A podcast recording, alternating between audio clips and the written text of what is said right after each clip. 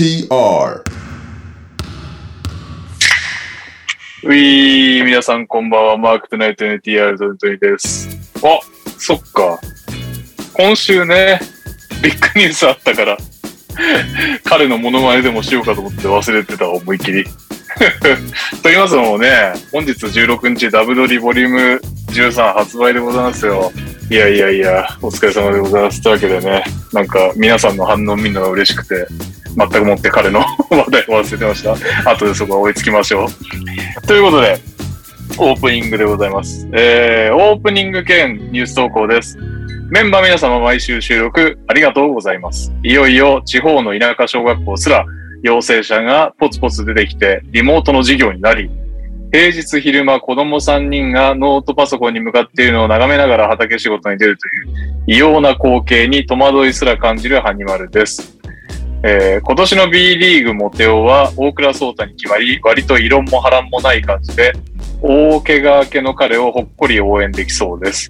皆さんのモテキネタはすでに右さんの小学校時代通ってた塾の子の話など聞いたことあったはずなので、皆さんの思い出に残るバレンタインデーもしくはプレゼントをもらった機会でお願いします。寒い日が続きますが、お体に気をつけてお過ごしください。にゃおさんは無理せずリハビリしてくださいね。ということでありがとうございます。えー、なんでだかわかんないけど、オープニングコーナーが人気なんですよね。エンディングと比べて。めちゃくちゃね、ありがたいですけど。読んでいきますね。収録お疲れ様です。ホイホイです。相変わらず寒いですね。とはいえ、少しずつ花粉が感じられるようになってきた気がします。私は寒い冬が嫌ですが、花粉の季節は死ぬほど嫌で、酷暑の夏もまあまあ嫌いという日本人らしからぬ季節感を持っています。早く秋の涼しさが感じられる9月末から10月になってほしいものです。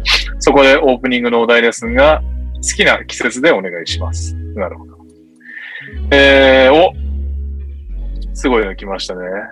皆さん、こんにちは。としひさです。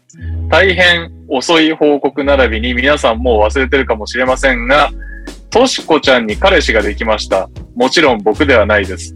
お疲れ様でした。彼女に、彼女には幸せになってもらいましょう。ということでオープニングは最近失ったものでお願いします。うん、なるほどね。えーっと、皆さん覚えてますか？なんかディズニーシーかなんか行った子ですね、としこちゃんね。えー、続きまして、リモート収録お疲れ様です。福岡配属の可能性もありましたが、無事、東京配属になりましたのは5です。おおめでとうございます。まあ、福岡もね、楽しそうだけどね。えー、オープニングのお題は、ドキドキした瞬間でお願いします。えー、ファミリーの皆さん、こんばんは、おかかです。昨日はバレンタインでしたので、バレンタインでの思い出があればお願いします。本日も収録頑張ってください。ありがとうございます。バレンタインネタね。確かなんかアメリカってバレンタインデーが日本と違うんだよね、意味合いがね。ということで。まあでも日本に20年ぐらい住んでるから大丈夫なのか。えー、オリミラです。今だから思う若い時にやっておけばよかったと思うことでお願いします。お世話になります。熊田と申します。さてお題ですが、一番好きな肉と野菜の組み合わせでお願いします。例えば、牛肉とトマト、豚肉と玉ねぎ、えー、鶏肉とネギなどが王道ですね。キノコも稼働します。PS、シモンズがブルックリンに来たら隠れネッツファンの MQ さんにユニフォームをプレゼントします。どうなるかな？あ、なるほど。これは、あれだ、結構、先週、直後ぐらいに送ってくれたやつですね。なりましたね。MQ さんにユニフォームをプレゼントする話は NTR じゃなくていい気もしますけど、ありがとうございます。えー、っと、最後ですね。こんばんは、サクハルパパです。巷ではバレンタインデーでしたが、NTR の皆さんは何個チョコをもらいましたか？私は安定の妻からの1個でした。さて、そのバレンタインにちなんで好きと告白されたことは何回ありますか？またその時のエピソードもお願いします。私は2回です。甘い思い出です。PS、楽しみにしていた女子バスケ代表戦の観戦、残念ながらベラルーシ代表が COVID の影響で来日せず、えー、中止となったため観戦をやめました。メンバーのアドバイスを盛り込んだ応援ボードをせっかく用意したんですが、あ残念でしたね。また次回、チケット取れるといいですね。というわけで、振り返りますと、なんだ？えー思い出に残るバレンタインデーもしくはプレゼントをもらった機会、えー好きな季節、うん最近失ったもの、えードキドキした瞬間、バレンタインでの思い出、若い時にやっておけばよかったと思うこと、一番好きな肉と野菜の組み合わせ、そして最高が告白された回数。ということで、本日はね、2名参加しておりますが、2名参加ってねえな。参加は3名ですけど、いかがですか？多分1人は頭働いてないですね、これ。はい。残念ながら。えちょっともう1人頑張ってくださいよ。まあ、もう1人もいるネス明けですけどね。思い浮かぶのが肉と野菜の組み合わせぐらいしか思い浮かばない行きましょう。それで行きましょう。オープニングですから、所詮。今日はね、レオさんもほんとね、イルネス明けなんで、早い、ほん毎週言ってますけども、早めですよ。今週こそは。今週は早めに行きましょう。巻いていきましょう。はい。肉と野菜でいいですよ、肉と肉と野菜野菜の組み合わせでパッと思い込んだのは、あの、僕の大好きなミルフィーユ鍋ってことで、豚肉と白菜。で。うん。この組み合わせはもう鉄板かなと。うん。皆さん食べません？ミルフィーユ鍋って。ミルフィーユ鍋にすることはほぼないけど、豚肉と白菜は鉄板のうちの一つだなと思いますね。うん豚肉好きやからな。そうですね。確かに家族とかがいるとミルフィーユ鍋だとちょっと具材少ないかなって気はするんですけど、うん。一人鍋とか、まあ、二人であまあ簡単に済ませたい時とかは結構もう豚肉と白菜敷き詰めてポン酢でひたすら食べるっていう食べ方をよくしているので、はい。組み合わせとしてはこれが至高の一品かなと、はい、思います。にゃおです。あ。えー、辛そうですね、まだ。はい。というわけで、もう一方、また辛い、辛い人。プラスを。と野菜は、そうっすね。そうっすね。アメリカ人の野菜はフライドポテトって聞いたことあるんだけど、そんなことあります？確かに。肉と野菜、あれだね。鶏ももとネギだね。ああ、結局、あれですね、王道パターンですね。うん、焼き鳥めっちゃ好きなんだよね。なんで、焼き鳥が好きなんで。本当に焼き鳥好きなんですか？本当に味わってるんですか？ビール飲んでるだけでしょ？確かに、それはあるなでも、それだな。鶏ももとネギで、ネギマをください。うん。大西レオです。なんか心なしか声も違く聞こえる。あ、本当にそんなことないから。部屋がまず違うんだよね。はいはい。なんとなくね、昨日、声を出してない人の声量な感じがします。確かに。一応マイクは繋いでいるんだけどね。大丈夫か。はい。そんなわけで、えー、この3人で、そこの3人でっていうかね、1人ね、ゲストが遅れてこれるかもっていうのと、あと、カズマもひょっとしたら遅れてこれます。右さんは確実に来れないとのことでした。というわけで、えー、今日ね、もう告知だけさらっと、しつこいようですが、本日2月16日 W13 発売になりまして、レオくんがインタビューしてくれたサーティラベナですね。表紙関東インタビューということで。えー、真っ赤な表紙なんでね、非常に見つけやすいとは思うんですけど、この番組では言ったかもしれないんですけど、何せ今回からカバー付きになったんですよ。あの、前回まで、これ、ポッドキャストだとかなり伝わりづらいんで、にゃおさんにいいリアクション欲しいんですが、前回まではこういう表紙がそうですね。はい。ビシッとついてて、まあ、いわゆる PP 加工ですね、していたやつですが、今回はカバーがつくということは、要は本からこのカバーが離脱して取れるタイプ。なんだって？すごい なんいや、か、頼ん、頼んだ相手は間違ってた。なんか子供がいつも本棚から取って取り出しちゃうやつ、外しちゃうやつ。そう。そうなんです。なのえで、ーこれまあ、はい、完全にまた、まあ、もともと書籍だったんですけど、雑誌風書籍からうんうん。本当書籍度が進んだので、何が言いたいかっていうと、雑誌棚にない可能性が結構あると思うんで、スポーツ本の棚にね、それこそ、ローズ本とか、えー、KD 本を探すと、KD じゃねえかな、KG 本を探すときのような気持ちで本屋に 臨んでいただければ、きっと会えるはずということで、はい、ぜひぜひ探してみてください。というわけで、今週は病み上がり二人とともに短めの NTR をお送りしていこうと思います。今週のニュース、えーはい。えーっと、本来ならここでウィークリーリキャップなんですけど、ウィークリーリキャップいつも前日当日にまとめるから、まとめてません。はい。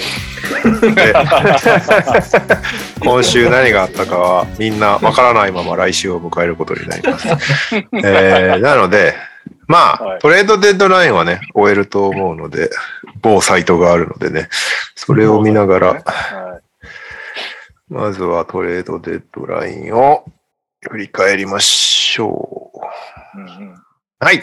まず、はい。えーっと、違うか。これはもう先にあったやつだよね。ノーマン・パウエルが言ったのは、トレードデッドライン前にあった。しかも最近骨折したっていう、なんかグリッパーズかわいそうな感じになってますけど、うん。トレードデッドライン直前に CJ もトレードされて、あれ？あれ ?CJ ってやってないんだっけ？あ、やってない、やってない、やってない。だって、俺、あ、違うか？あれ？先、先週のエンディングで、トレードされそうな選手、CJ マカラムって言ったあら、、そうだよね。その数時間後にそうだよねあそう。この辺全然拾えてないの CJ からやってないですサボニスもそうだ。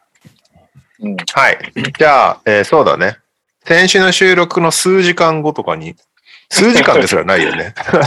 ほんとす数ごいよね。驚きの。後とかに CJ がトレードされるっていうね、ブレイザーズからペリカンズへラリー・ナンスとトニー・スネルがセット。そしてペリカンズからジョシュ・ハート、ニキール・アレクサンダー・ウォーカー、トマーシ・サトランスキー、ジジル・ザーダ、そして2022年1巡目指名権プロテクト付き、未来の2巡目指名権2つということで、CJ・ リラード時代の終わりっていう感じですかね。なんかなまあ、しょうが、しょうがないのかもしれないけど、結局、指名権メインってことですよね。ブレイザーズは。ブレイザーズはそうね。まあ、ジョシュ・ハートは普通に頑張ってたけど、今日も。あとはニキールに期待するかどうかで、結構これの見方が変わってくるって感じかな。はいはいはい。ペリカンズはね、本当 CJ が入った、ラリー・ナンスが入ったって別にいいんだけど、ザイオンがいないとよくわからないという結論にしかならないっていうのが、結局、今のペリカンズじゃ何の判断もできないっていう。ガラッと変わっちゃうからね、帰ってきたら。そうね。まあ、これで CJ、イングラム、ザイオンうん。になるってことか。そういうことですね。まあ、なんか名前だけ並べるとね、別に変な感じはしないけど。変な感じしないけど、タイムライン的には微妙にばらけてたから、そうね、ばらけてるし、ザイオンのタイムラインって何って感じだし、そうだよね。なんか、戻ってくる古来のタイムラインだからな、彼の場合は。うんちょっと、まだ答え出ないって感じだよね。ブレイザーズは、まあもう先を見据え始めてるって感じではあるんだろいや、そうそうだよね。リラードが調子いいわけですらないからね。うな。そうね。なんどっちかなら、切るっていう話だったって。今季そもそもいなそうだしね、リル。どんぐらいで帰ってくるの？かよくわかんないしね。帰ってくるモチベーションはあんまならそうだしね、リラード。こっから確かにブ。レイザーズがやたら調子上げてプレイインいけるかもねみたいな感じにならない限り。厳しいですね。ね。そして、びっくりトレード、ペイサーズがサボニスをトレードして、キングスからなんと タイリス・ハリバートンを獲得するっていうね。ペイサーズにタイリス・ハリバートン、バディ・ヒールド、トリスタン・トンプソン、そしてキングスにドマンタス・サボニス、ジェレミー・ラム、ジャスティン・ホリデー2023年の2巡目指名権ということで、うん。うーん、っていううね。ん、割とね、僕も芝ちゃんもハリバートン推しだから。あれだけど。あれ以上のが、そんなやすやすと手に入ると思わないけどね。あの若手であれだけプレイできるやつが。ね。まあね、ど、どう、どう、どうすんだろうね。まあでもサボニス行ってからキングスめっちゃ強いけどね。うん。本まあ、どこま今、で狙うかにもよるけどね。今のためにやりましたみたいな優勝って感じじゃないよね。そうなんだよなんね。か、まあ、キングさんは全然プレーオフ出てないから、まあ、そういう気持ちもあんのかもしれないけど。じゃあ、カンファレンスファイナルもちょっと怪しいじゃん。なんなら。一回戦突破したら結構、うわーっていう感じのところに、そんなに 注力して、まあ余計なお世話だけど、いいのかなっていう気しかしないですけどね。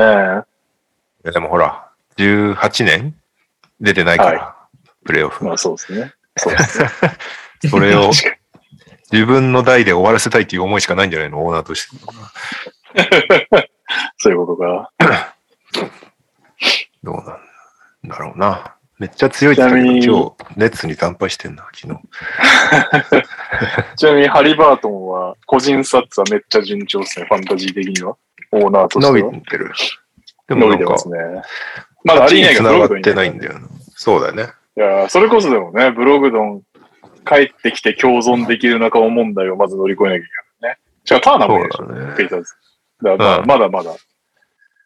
とりあえずハリバートンできる子ですよっていうところしかまだ見れてないですけど。で、えー、そのトレードされたニキール・アレクサンダー、そのっておかしいな、2個前の アレクサンダー・ウォーカーがウォーカー、そっからトレードされてるのか、そっかそっか。ジャズに、ニキジャズがニキール・アレクサンダー・ウォーカー、ファンチョ・エルナン・ゴメス、そしてスパーズにトマシ・サトランスキー、2027年の2巡目指名権、そしてブレイザーズにジョー・イングルスとイライジャ・ヒューズと2022年の2巡目指名権。これはメンフィスの持ってるやつだそうです。なるほど。で、えーまあこれは要はジャズがイングルスがもう全休なので今シーズン。えーで、さらにオフシーズンに契約が切れるので、えーっと、まあだったらトレードして見返りを得ようかっていう動きなのかなっていう感じだけど、まあ功労者的な扱いでもあるから悲しんでるファンは多かったですね。イングルスのトレード。まあ、そうですね。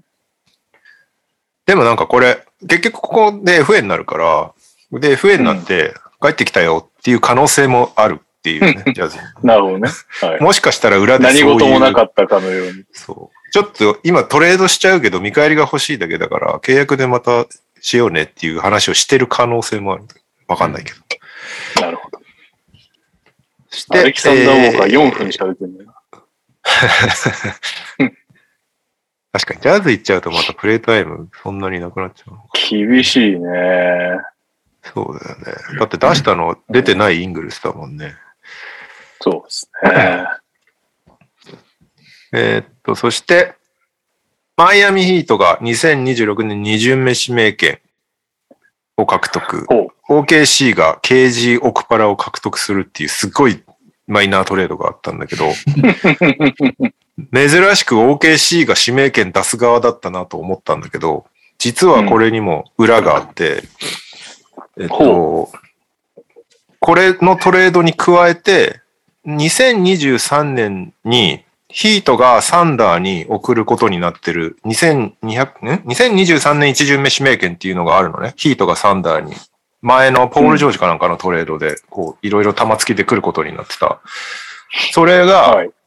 2025年の一巡目指名権に変更されて、うん。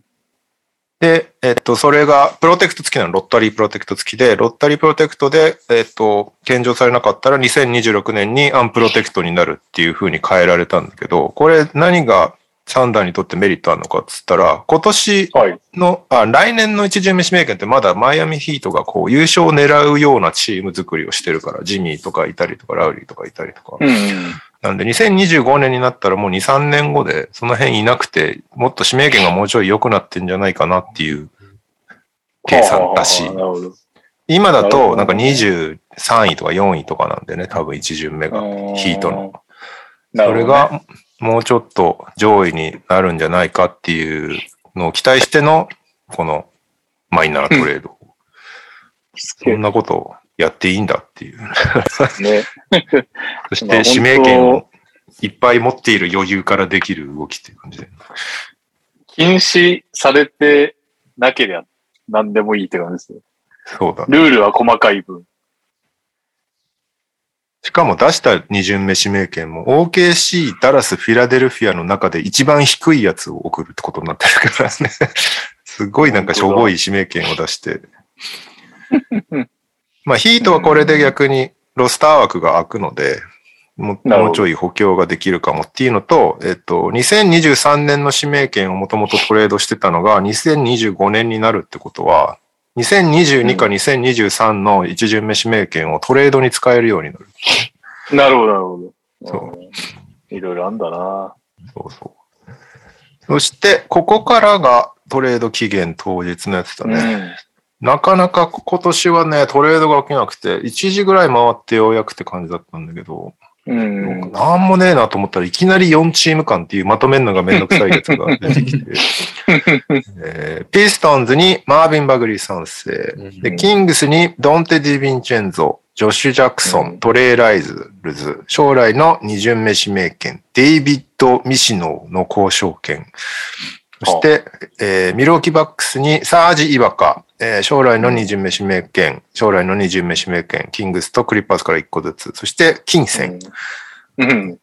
そして、クリッパーズがシェミ・オジェレイ、ロドニー・フット、そしてご存知、バニャ・マリンコビッチの交渉権。あの？交渉権っていうのはあれね、指名したけどずっとユーロにスタッシュしてて、あの、来てない人たちのことね。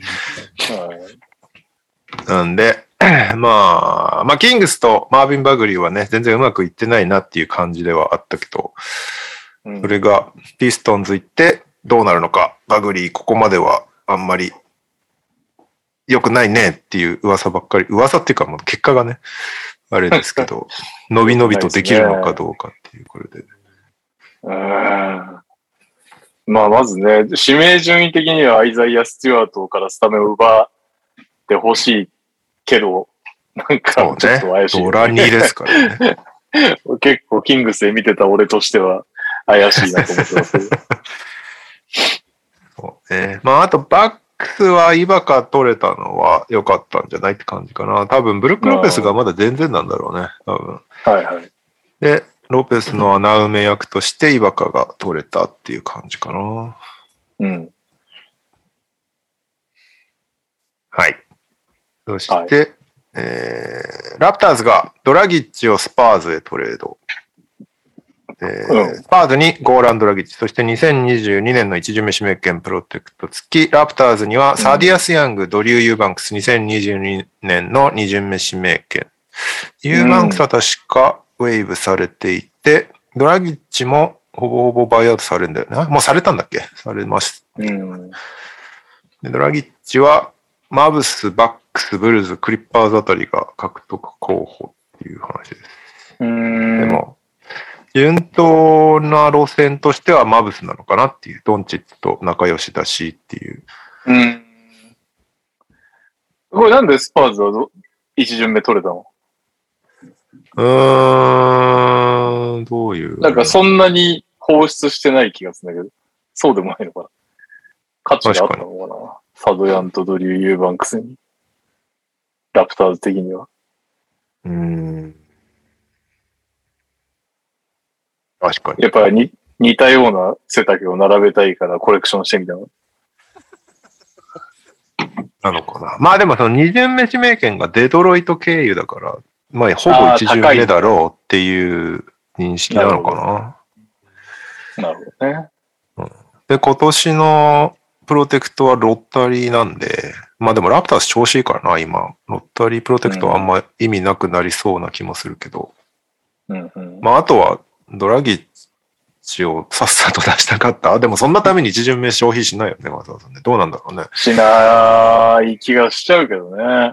ねえ。まあだピストンズの二巡目の価値を高く見たってことなのかな。うーん。うん。なんか確かに、一巡目出すんだって感じではあるよね。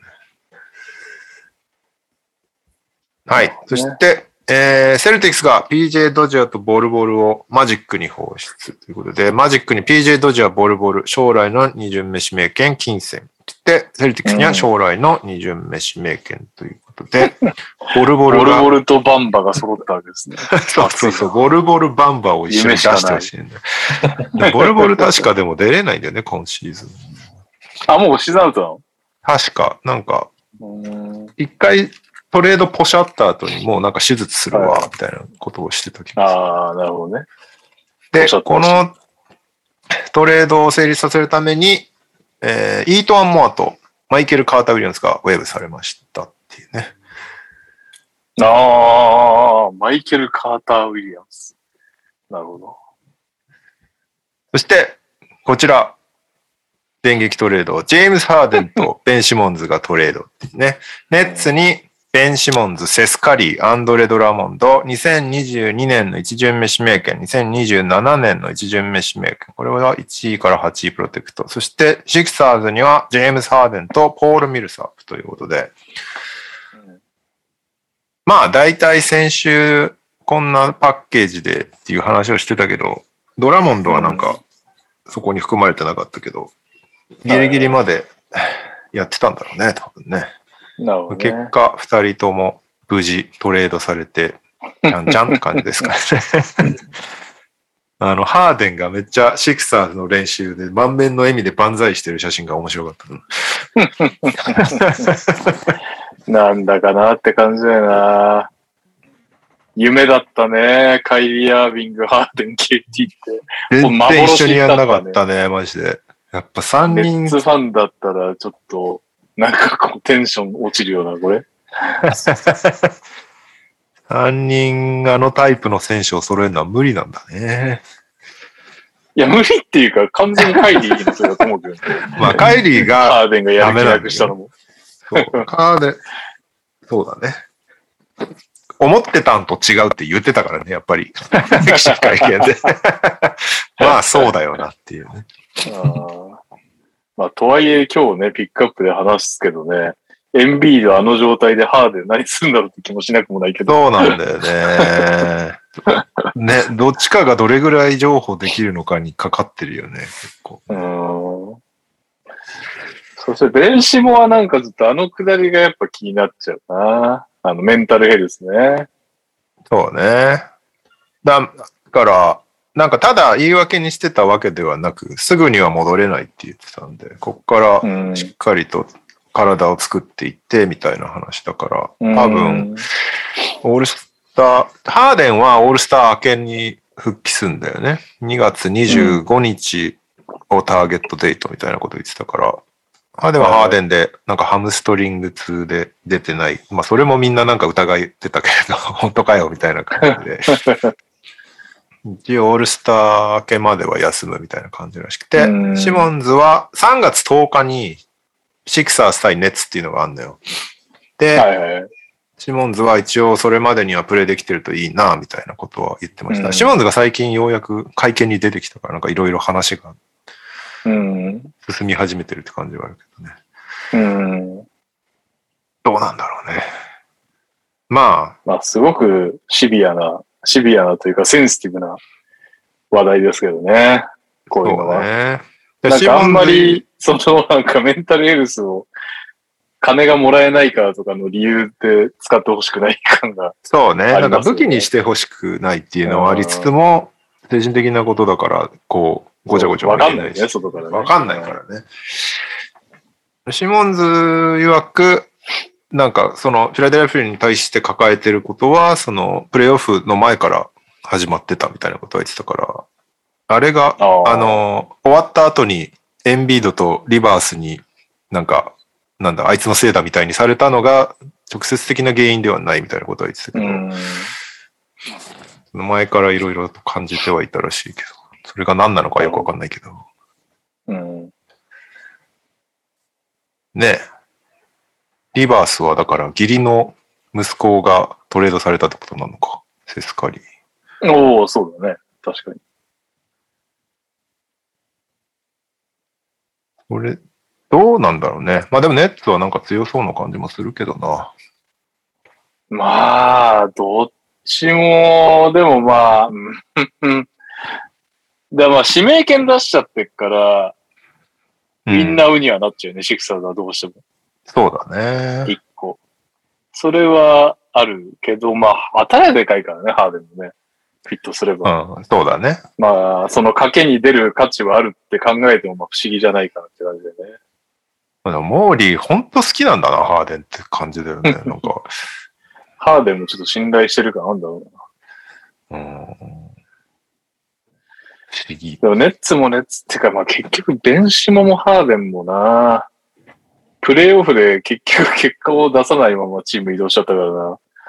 そうね。なんかもう、まあ強、さすがにネッツね、11連敗止めたとかなんかそういうレベルではありますけど、さすがに行くでしょ。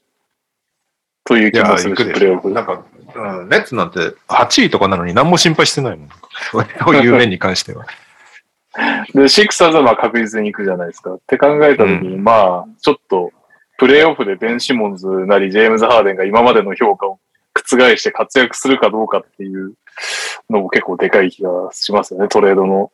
だからそこまでは、なんかこうトレードの価値を測りづらいというか、そう、結局何ね、何指名権出してよって言われたって優勝すればいいわけで。うん、もちろん。うーん。うん。ちょっとうん。見守りましょう、ここは。ネッツ・シクサーズは。ね、つそうだね。シモンズがどんなプレイスタイルになるのかもよくわかんないしな。ハーデンは多分あのままだと思うんだけど、まあ、どそれでエンビードに対してどれぐらい譲歩できるのかっていう。うんネッツは、あの、本当にベンシモがセンターになったら嫌だなと思って、オルドリッチが活躍してたけど、ファンタジーで取らなかったわ。なるほどね。そう、ダベンシモでスモールボール5をやらせるたら面白いだろうけど、なんか前にヤニス相手にやってボコボコにされてたんだよな。そりゃそうだよね。きついよな、いきなり止めろって言われても。なんか一番面白いのはネッツ対シクサーズのプレイオフシリーズでベンシモがスモールボール5でエンビードとマッチアップすることだよね。それは最高だね。お互いやり合ってほしいな、それは。7戦ぐらいもつれてほしいわ。いやー、まあどうなるか。とりあえずまた選手たちが出てきてからだね。そうですね。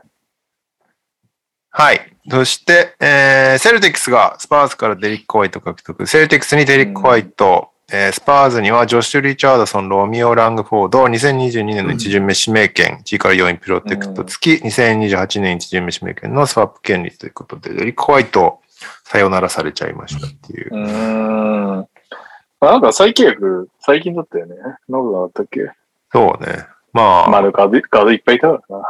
デジャンテがめちゃめちゃ成長した分、もういいかってなったのかもしれないね。うんそしてジョシュ・リチャードソン一時期は本当良くなると思ったのに、もはやジャーニーマンになってしまった。ね、すごいなんか重宝される選手みたいな雰囲気だったのに。まあ、逆に重宝されるから動動くのかもしれないけど。ああ。そうだから、スパーズはさっきのドラギッチのやつとも合わせて地味に一巡目指名権を集めまくってんだよね。この、今年の。偉いな。やるな。スパーズらしからぬ動きが トレード、下手なイメージあるよね、スパーズ。ね。あんまりシーズン中にトレードしないイメージだけど、うん。やりますね。やりますね。そして、サンズが、えー、トーリー・クレッグを獲得。ペイサーズにジェイレン・スミスと将来の二巡目指名権。この辺ね、うんもう朝方で寝ぼけてて全然コメントしてな、コメントなし。いや、でもトーリー・クレッグ獲得は、なんかでかそうだけどね、サンズにとって。もともとい行ってさ、いなくな、いなくなっちゃってっていうか、まあ、手放しちゃってね。そう、また戻ってきたから、システム知ってるし、ね、守れて。うんそうそう、ディフェンスもできるし、いいピックアップだなって感じだよね。結構、そうですね1位走ってるチームがトレードデッドラインで補強できるってなかなかないことだから。確かに、まあもう正直、サンズなんか今年か来年って感じだもんね。そうね。まあ今年でしょうね。狙ってるのは。うんって考えると。はい。そして、うんホーネッツ。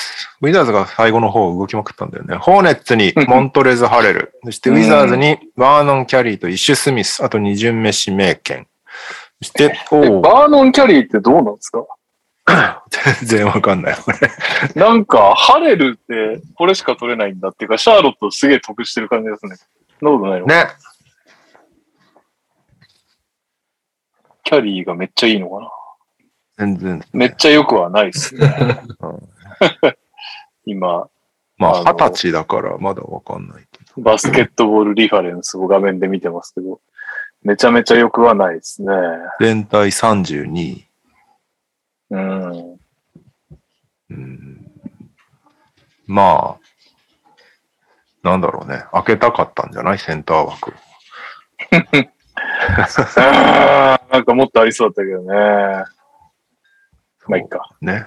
そして、ウィザーズ、アーロン・ホリデーをサンズに送っ金銭獲得っていう、この人身売買みたいなうん。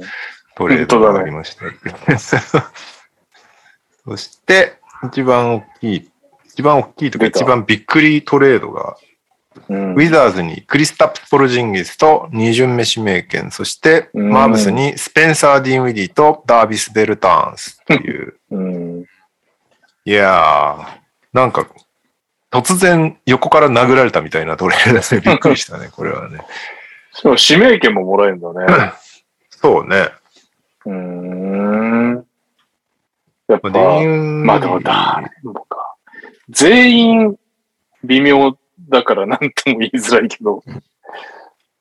まあ、ベルタンスはハマればハマんのか。そうね。今日良かったよ。フリー。で、フリーで打つ機会が増えれば。うんまあ今日良かったんだ。うん。どうなんだろうな。まあ、ポルジンギスもまだ出てないから、なんとも評価しがたいんですけど。いやー、まあ ポテンシャルを最大限に発揮してくれれば、ポルジンギスすごい選手なんだけどね。できてないからね、ずっとね。ね。なんだっけあれが、あの、オフにね、キットが、いやもう、ポルジンギスはパワーフォワードで好きなだけ好きな風にプレーさせるみたいな話をしてた時から、これは臭いと思ってたけどね。それを理由にマブスの評価下げた記憶がある。結局そっから振り切ったなそうそして最後かな。はい。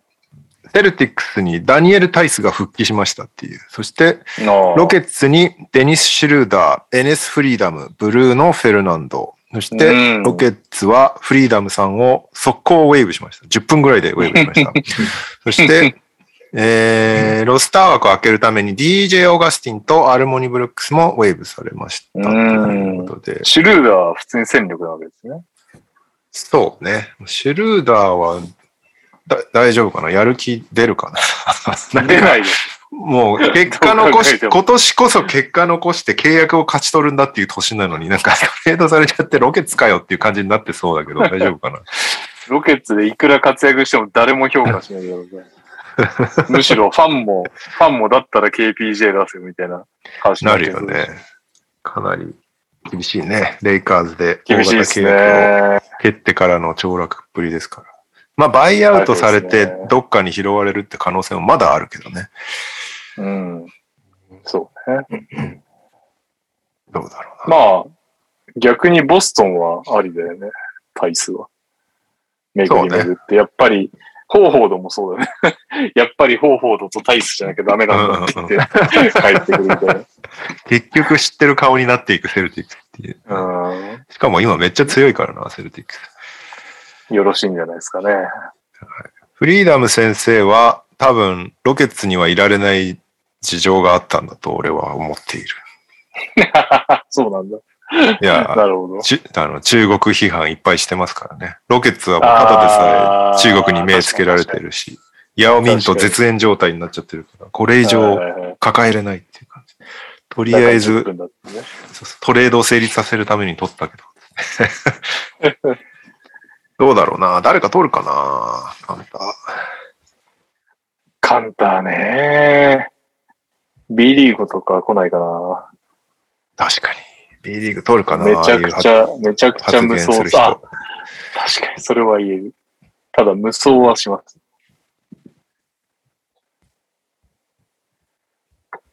ねえーあとは、注目されるのがここからバイアウトマーケットなんだけど、えーはいはい。候補に挙げられてた、NBA.com に候補で挙げられてた選手が、えーケント・ベイズモア、エリック・ブレッドソー、ドラギッチ、えーユーバンクス、デリック・フェイバーズ、ギャリー・ハリス、ジェレミー・ラム、ディアンドレ・ジョーダン、ロビン・ロペス、ポール・ミルサップ、マイク・ムスカラ、トマシ・サトランスキー、デニス・シュルーダー、トリスタン・トンプソン、ジョン・ウォールっていう感じですね。まあ、ジョン・ウォールは本当にバイアウトされんのかって感じがするけど、ジョン・ウォールね。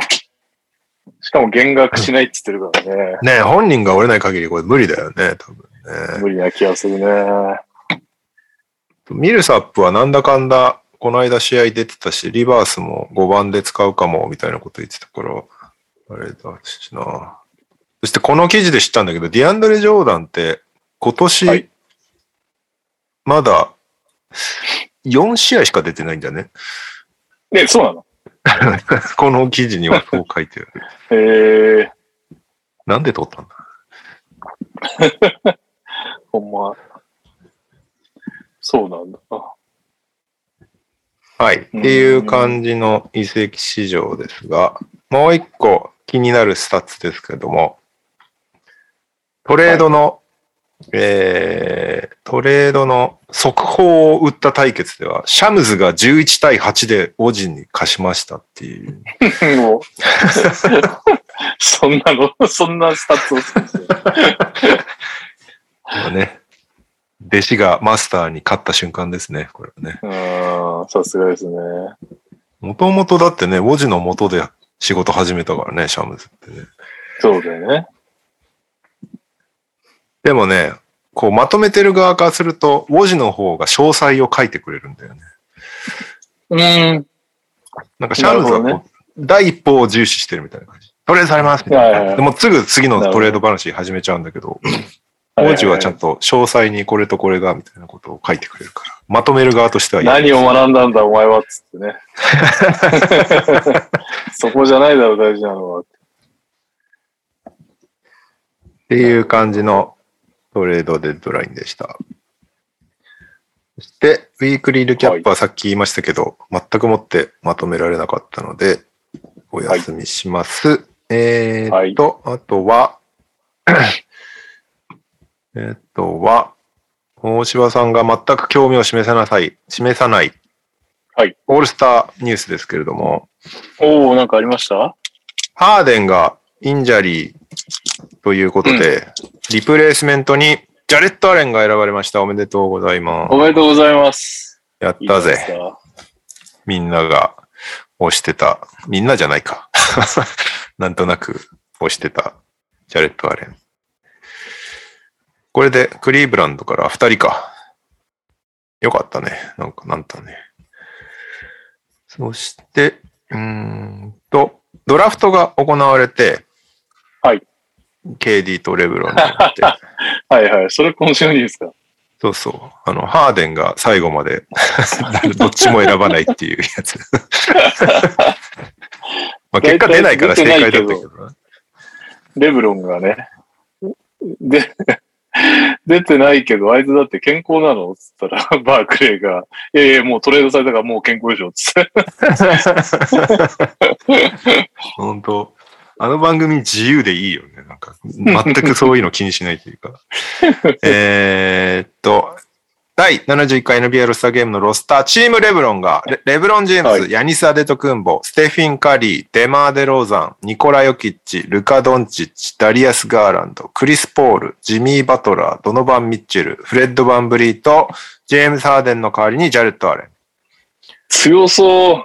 強そうだよね。そしてう、んチーム・デュラント、ジョエル・エンビード、えージャモラント、ジェイソン・テイタムトトレイ・ヤング、アンドリュー・ウィギンズ、デビン・ブッカー、カール・アンソニー・タウンズ、ザック・ラビーン、デジャンテ・マレー、クリス・ミドルトン、ラメロ・ボール、ルディ・ゴベア。うん楽しそうではあるけど、レブロンの方が強そうだな、そうなんだよ、あの、ね。派手な、派手なプレーは多そうで、KD は。前もそうだったんだよね、なんか。でも KD、ト俺のとラビ、ンがいるからな。俺の GM 能力が問われているからみたいなこと言ってたんだけどね。これがオールスター指名順ですけども、レブロンはヤニスを1位指名で、2位指名に KD がエンビードだったんでね。ビッグマンが先にいなくなっていった感じの終わりに最後の方にゴベアが残ってるっていうね。わかってるよな。レブロンは絶対、ハーデンがここまでというよりも、KD にこのシチュエーションに仕向けた感じだよね、これ多分。そうだね。別に、レブロン的にはいくらでも 取れ言葉が取れたもんね。KD めっちゃ真顔でこの二人残った時、表情一切変えずに、んビッグマンが必要だからゴーベアかなっていうやつで。レブロンはもう笑いこらえられなくなって、クリップボードで顔隠してたからね。すごいなこの赤裸々感はいいっすね。日本も導入しないかな。ね、こういう感じはいいよね。なんか、うん そのみんなが気になってる状況を本人たちが茶化してくれるっていう、ね。ね。えーっと、そして、あれだな、サタデーナイトの参加者も発表されたんですけど、今、パッと記事が出てこないな。うーんと、あった。スキルズチャレンジ。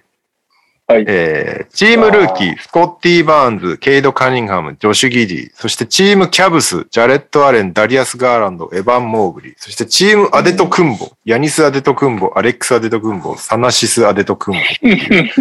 急にルール変えてきよって、なんか、3チームのルーキー、キャブス、謎のアデト・クンボ兄弟っていう、こう、チームで行われることになったんですけども。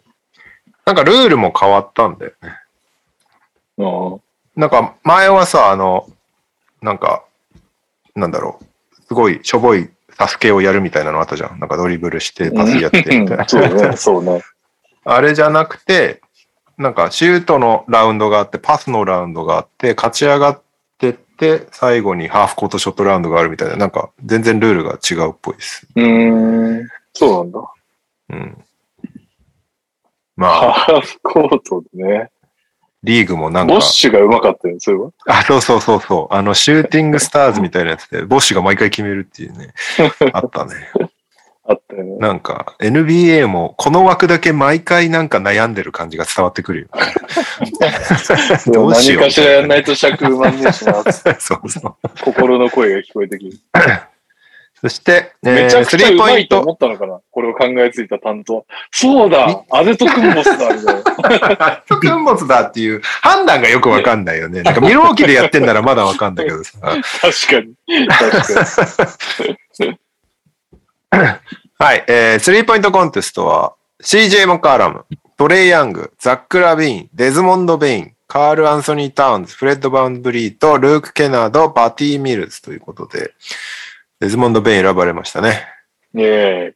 それ選ばれますよ。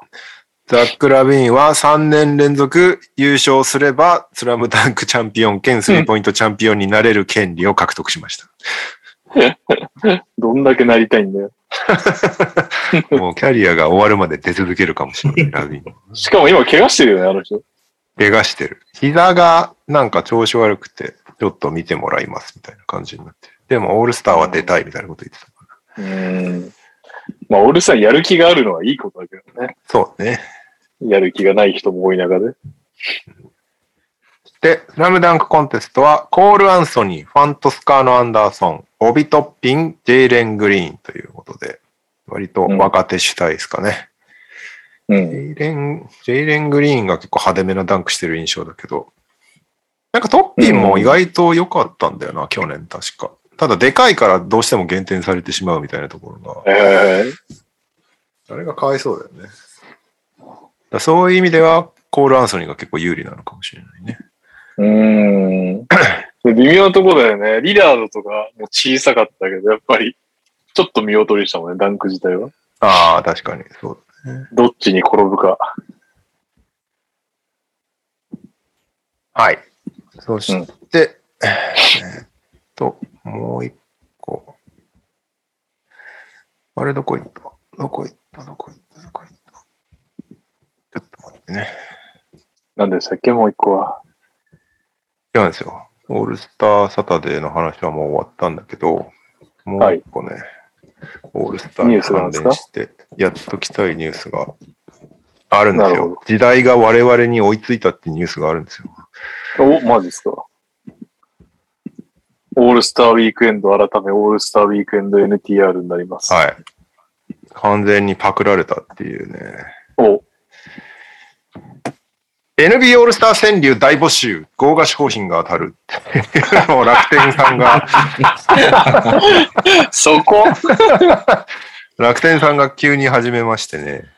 うんえー NBA オールスター川柳開催参加してオールスターアパレルや楽天ポイントを当てようということで、えー、まあ川柳なんで五七五だよね。うちは単価だから、あれだけど、五七五七七ですもんね。うん優秀賞には NBA スタイルの NBA オールスター2022のジャケット、うん。まあ、スタジャーみたいな仕様ですね。うんそ。して、特別賞、うまいこと言ったでしょうには、ミッチェルネスのフィラデルフィア 76ers アレン・アイバーソン、なんで2000 2001シーズンスイングマン、なんで？なんでだ？急に、急に。そして、いいね参加者、いいね参加者抽選。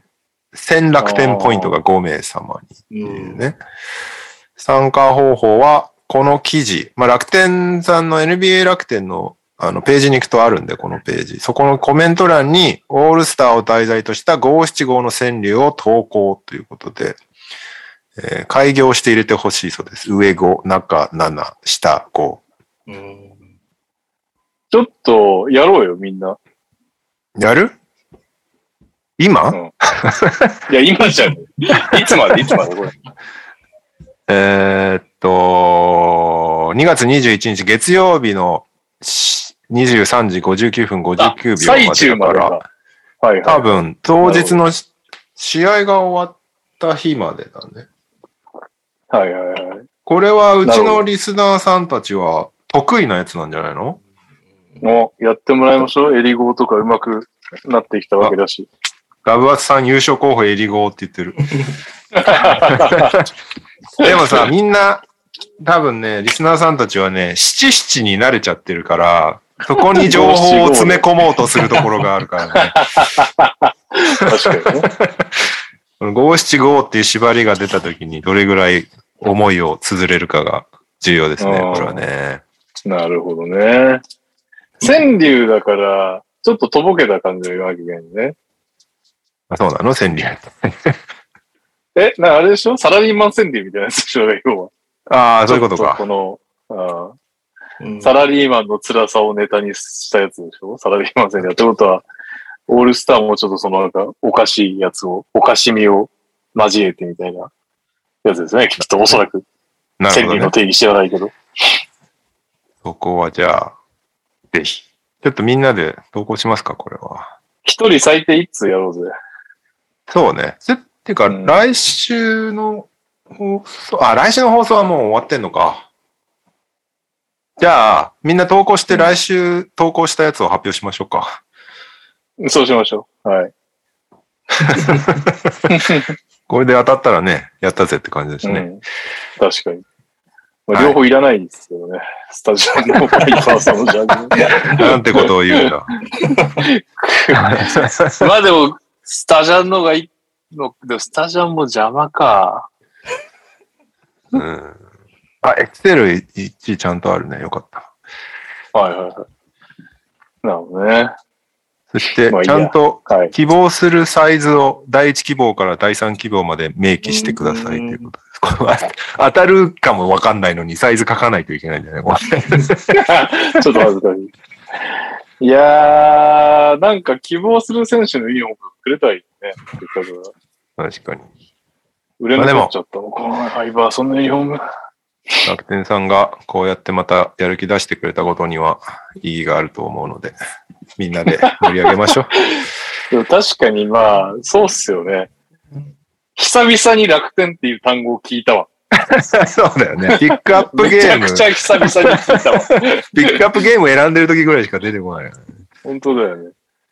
それはいい、そうか、大きな前進なのか。ここからまた戻るかもしれないと、やる気が。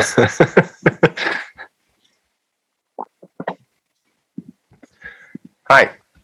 そんな感じです。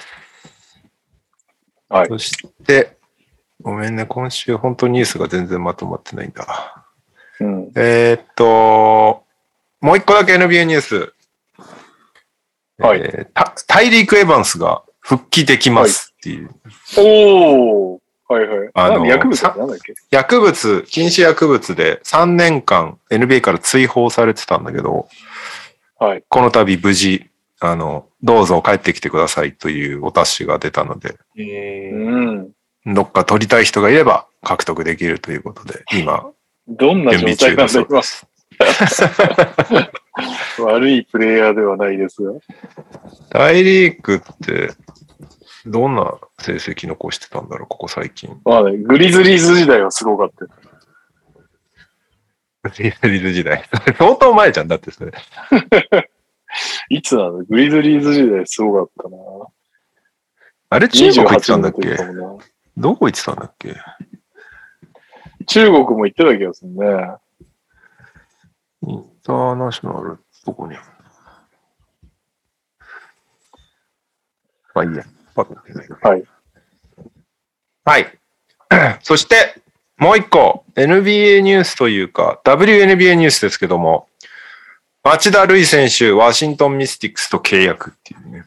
もずっとミスティックスが、こう、シルエットクイズみたいなのをずっとやってて、最後の一人が残ってなんか一週間ぐらい経って誰だよっていう感じでずっと話したんだけど、ようやくそれが町田選手だったことが発表されまして、う、うん。W リーグのシーズンを終えたら行くみたいな感じだったから、ちょっと遅れて合流になるのかな。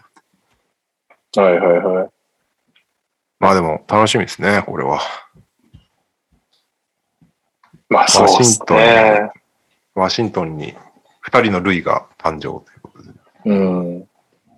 こう、宣伝はしやすいですよね。確かに。どんぐらい通用するんだろうな。全然わかんないし、なんなら歴代の3人いるじゃん。どんくらい活躍したかもう把握してないわ。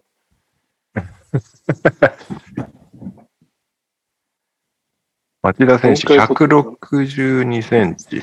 WNBA のアベレッジハイト。最低、最低身長ぐらいなんのかあ、でも5フィート、ガードは5フィート8。だから、な。うん。172センチか。だ10センチ身長差があるのか、平均ガードと。なるほど。まあまあまあ、身長じゃないってことはね、オリンピックで見せてましたから、確かに。どんだけ活躍してくれるかは今後楽しみですし、今後うのん。女子バスケ発展につながるのかどうかがちょっとよくわかんないけど、そうなんだよな。W がなんかガラパゴス化してるのかもしれないけど、レベル高い。そうなんだよね。どこまでここで、それが、どこまで何の意味があるのか、ちょっとわかんないけど、とにかく頑張ってほしいって感じですよね。W の選手って、ど、どういうやつ社員なんなの？いや、プロ契約もあるんじゃないかな。社員契約もプロ契約もあるって聞いたことある気がするけど、チームによってよりけりかもね。富士通さんがどんな契約かはわかんない。その辺の契約額がいくらかとかはもう全然わからない感じなんだよね、多分ね。わかんないんじゃないかな。それがどれぐらいの、あれ、どれぐらい選手として食えてんのかとかもよくわかんないんだよな、W リーグって。そうね。特に、プロチームの選手はわかんないよね。あれのとこは、実業団チームはプロ選手も高いんだろうけどね、おそらく。そうだよね。あ、そっかそっか。うんプロ、完全プロチームっていうのもいるんだわね。ビッキーズとか。新潟と山梨と東京羽田が、おそらく。あ、秋田が増えたんだ。秋あアランマーレだっけはいはいはいはそれプロだですい。ね、う多分。ん。なんか WNBA もそもそもあの年俸低いっつって選手が結構文句言ってて、はいはいはい。あの、一番高くてスーバードとダイアナ・タラーシの2000万ちょっととかなんだよね。うん。だから、そこに、それで大体 WNBA 選手ってオフシーズンになるとユーロに出稼ぎに行くんだけど、だから掛け持ちしてる選手がほとんどで、なんならユーロの方が高いって話聞いたよ。そうそうそう、ユーロの方が全然お金いいからみんな稼ぎに行くんだよね、そっちに。うん。ただ多分リーグとしてのレベルはおそらく WNBA が一番高いんだと思うんだけど、うん。その辺の不思議なアンバランスさが気になる世界ではあるんだけど、うん。それが日本だとどうなのかなと思ったけど、日本だとね、プロリーグですらないから謎か。そうだね。プロじゃないかね、正確には。うんはい。そんな感じですね、NBA。えーっと、NBA 方面またですね、バーンホーンのケンちゃんこと、両膝ブラブラブラザーズ。逆か。両膝ブラブラブラザーズこと、バンホーンのケンちゃんから来てます。えー、今週のネッツのコーナーです。ヒゲ脱毛獲得できた20代。そろそろ止めたい11連敗。先、え？ああ、ヒゲ生やしてたね、そういえばね。脱毛したんだ。先週の投稿がフラグになったのか、本当にトレードが起きました。マキシ、サイブルを引き出せなかったので満点じゃないですが、高齢ネッツに20代前半オールスターのシモンズと、何気に28歳ドランモンドと30歳とまだ若いセスを止めました。セスが一番高齢なのか。なるほど。高齢で安い選手が多かったので、身体能力とサイズを合わせ持った人がいなかったネッツですが、そこを補うことができました。これで守れる人、リム周りでフィニッシュできる人、ドリブルからシュートをいける人が増えました。指名権とシメンズシモンズのおかげで KD の契約年数くらいの中期の見通しも良くなりましたし、ハーデンのアンビリーバブルなディフェンスとターンオーバーもなくなるし、勝ちには近づくのではないかと期待してます。あ、意外と凹んでないんですね、ネッツファンは。なるほど、なるほど。ハーデンとミルサップには幸せになってほしいですけど、特にハーデンは華麗でレイアップに行けなくなったのが心配です。もともとサイズはないから、キレがなくなると高さで潰されるし、フリースローで稼げなくなって入らないスリーポイントばかりに頼ると、ディフェンスの穴具合とクソターンオーバーでマイナスがでかくなるため、ハーデンのキャリア終盤が心配になりました。3人揃った16試合は破壊的な、違うな、あ、あってな破壊的なオフェンスレーティングを叩き出したし、確かに強かったんですが、今は夢から覚めたネッツがどうなるか楽しみにしてます。あ、そうだ、よかった。落ち込んでなかったですね。このハーデンがクソミソに言われてるくらいだけは右さんがいるときにやりたかったですけど。はい。そんな、こんなでございます。以上ですね。NBA フォーはこれしか来てないです。はい。じゃあ、日本ニュースですけども、うん。こちら。うん。えーっと、茨城ロボッツ新 GM マーク海島氏就任のお知らせい。やー、い。いきなり来ましたか。びっくり、びっくりだわ。なんじゃそれって感じだもんね。明日記者会見です。明日、開始記者会見なんだ。記者会見です。質問受け付けんのかどうなんだろうね。ここでちょっとトゥナイト歌ってもらってもいいですか？な ご時世的に YouTube だよね、きっとね。あ、オンラインですよね。はい。そうだよね。いやー。いえーっと、せっかくだからニュース読み上げますか、茨城ロボッツの。はいえーいつも茨城ロボッツを応援いただき誠にありがとうございます。この度、茨城ロボッツではチームをより強化していくためにスキルコーチとして多くのプロ選手を育てた経験を持ち、国内外のバスケットボール関係者と多くのつながりを持つマーク海島氏が、新しい GM としてジョインいたします。当氏は来季のチーム編成から携わってまいります。ということで、すごいですね。本当だ。17日15時よりオンライン記者会見。マークさんのコメント、ロベッツ、ロボッツファンの皆さん、はじめまして、新しく GM に就任しました、マーク海島と申します。気軽にマークと呼んでいただければ嬉しいです。すでに構築されたロボッツの素晴らしいカルチャーをもとに、さらにビルドアップに貢献できるように一生懸命頑張りますので、応援よろしくお願いします。とのことです。うん。マークさんのプロフィールにね、2015年に日本初 NBA ポッドキャストマークツナイトを立ち上げって書いてあるんでね。いいっすね。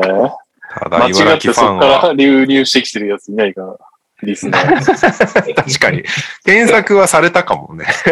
うんただ、あれだね。乗っ取られたことはプロフィールに書いてなかったね。いやー、すごいよね。いやー歌手でしたからね。そうだよね。まあ、ほぼポッドキャストメインでしたけど、知り合った時は。いやいやいやいやいや。そっこれはからのね、あれもびっくりしたけどね、シューハーリーのリリースだからな、ななんで自分で言ってたのか忘れたけど、あの、辻直人選手が、シューハーリーと契約した時に、もう一年ワークアウトしてますよ、みたいな話をしてる時、嘘でしょ、みたいな。マークさん、あの辻直人を教えてたんっていう。いやーこれ、シューハリーはどうなるんだろう？マークさん、やめる。やめた。マークさんが辞めたってことだよね。シューハリー自体は普通に続いていくんだ。ついてるついてる。シューハーリーだってもう結構な、結構な勢力ですよ。そうだよね。頭数めっちゃいるもなるほどん。すごいなやすごい。だ名声とかもやめて、うん、な。もう茨城に住んでるんですよ。あ、本当？そうなんだ。うん。うん。いやいやいやいや。ちょっと出てもらいましょうよ、今度。ねえ。出てくれるの出てくれる？かなっていうかマークさん、マークさんに、マークさんに LINE したら、候補を通してくださいみたいになるのかな？いやー、すげえな。すごいことだよな、本当いやーなんか、やっぱちょっと、変な外国籍とか連れてきてほしいな。確かに。うん。結構まあ、スキルコーチっていう扱いだし、あれだけど、あの別にヘッドコーチやってたわけじゃないけど、面声も尖ってた。うーん、そうなんだ。うん。あの、名声ストリートボール部とか言われたよね。へえ、みんなギュンギュンにハンドルするからってことなんだと思うんだけど。なるほどね。あーまあまあ今度ね、茨城も別にヘッドコーチやるわけじゃないから、どうなのかわかんないけど。ダントニーとか連れてこねえかな、ヘッドコーチ。急に日本軍のイカも茨城っていう。いや、すごいですよ。呼んでみましょう、今度。呼びましょ来てくれるかわかりませんが、ぜひぜひ。う。ぜひ。しかも多分ね、年明けからもうね、次の編成、交渉していいんだよね、B リーグって。あ、そうなんだ。じゃあもがっつり動き始めるんだね。そうそうそう。だから、多分、それこそ、あの、辻直人選手が広島に行ったじゃないですか。うん。結構 B リーグファン的には驚きだったじゃないですか。僕らも驚いたし。うんうんうんだから多分、そのチャンピオンシップで戦ってる時にはすでに広島行きが決まってるみたいな状況うん。だと思うんですよね、おそらく。っていうシステムになってるんですよ、B リーグは。だ今、マークさんがすでに交渉しまくってると思うと胸熱だなすげえな。いいね。出てもらって全部言ってもらおうよ。どこまで行ってくれるからね。はい。ということで、マークさんおめでとうございます。おめでとうございます。ありがとうございます。えー、そして、日本方面、B リーグはリスナーに任せるとして、えー日本代表、男子日本代表の Windows2 の、えー候補選手24名が発表されましたということで、合宿参加メンバー24名。えー、なんだかガラッと変わりまして、元に戻ったっていう感じかな。何なんだろうな。竹内康介、ニック・ファジーカス、うん古川隆俊、金丸康介、ライアン・ロシター、谷口太一、比江島誠、秋チェンバース、熊谷直也、ルーク・エヴァンス、森川正明だよね、これね。うん。野本健吾、安藤聖也、富樫勇樹、原修太、佐藤拓馬、斎藤匠、今村啓太、コー・フリッピン、えーマシュー・アキノ、寺島亮、シェーファー・アビー・コーキ、アイザヤ・マーフィー、西田雄大ということで。うーん。まあ、この間回、のはもう完全にテストに使ってそうだねっていうなんですかね。休んでてくれみたいな感じになったんだね、おそらくうね。踏まえて誰が選ばれるのかってことなんでだな。い、いじゃないですか。あれ。ね、幾何枠も、ルークがしばらく無双するのかと思ってたけど、ニックとロシターが候補に戻ってきたので、うんうんうんぜひバトっていただきたいですけど。うんそうですね。前回の、あの、特殊グループから引き続き呼ばれたのは誰になるんだ？西田。あと、今村選手もあれじゃないかな。もともと合宿、合宿？って候補には一回入って、前回本番は落ちてみたいな。はいはいはいはい。うん。あと、寺島選手とか、斎藤匠とか、その辺か。うん。だ前回怪我してた安藤聖也選手が気になりますな。確かに。合いそうだけどね、ホーバス、ホーバスヘッドコーチと。うん。てかニック・ファジーカスまだやるんだね。ね、やるんだって感じだよね。うん。まあ、どうせ日本に、どうせ日本にいるからって感じなのかな。うん。前回はね、ちょっと家族に会ってきますみたいな感じでいなかったしね。いなかったね。うん。えー2月25から28日に沖縄で行われる地区予選 Windows2 に向けての合宿ということで、ここから12人に絞られます。はい。そして、ここの、えっ、と、合宿から参加でいいのかな？アソシエイトヘッドコーチに、コーリー・ゲインズさんが就任しまして、ほう。コーリー・ゲインズさんね、元 NBA 選手で、で、最近までは、あの、ウィザーズでアシスタントコーチやってたんですよ。えー、なんで、八村選手を割と近くで見てた存在というか、なるほど。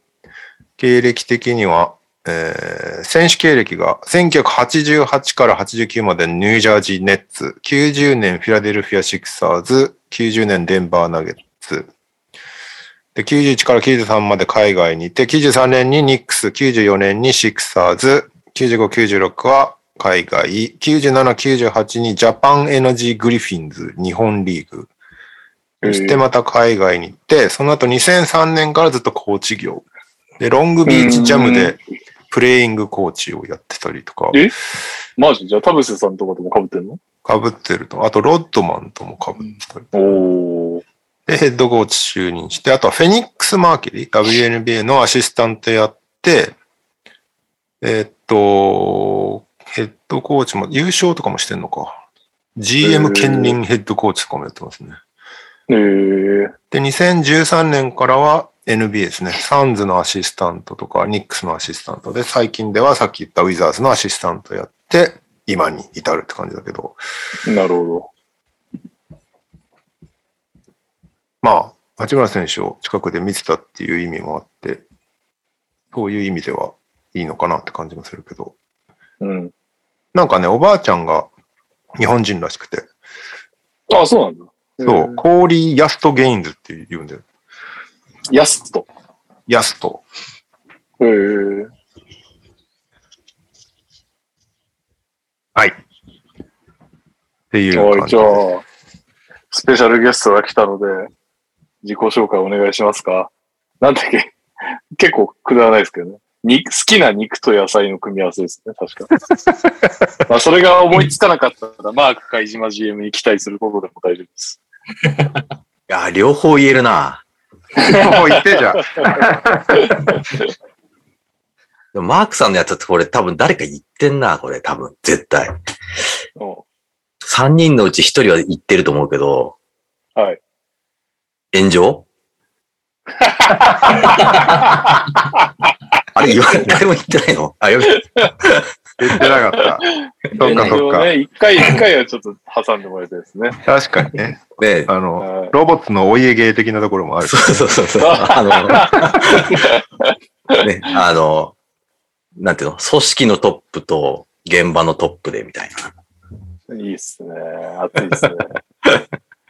確かにそこもうまくやれんのかとかも結構気になるポイントですよね。なんかでも、シナジーができたらすごそうだよね。あの、確かに。濃い、濃らい、濃いシナジー。ね。うんはい。春日です。よろしくお願いします。えーイェーイ最近は持ちキャブでよく声を聞く春日さん。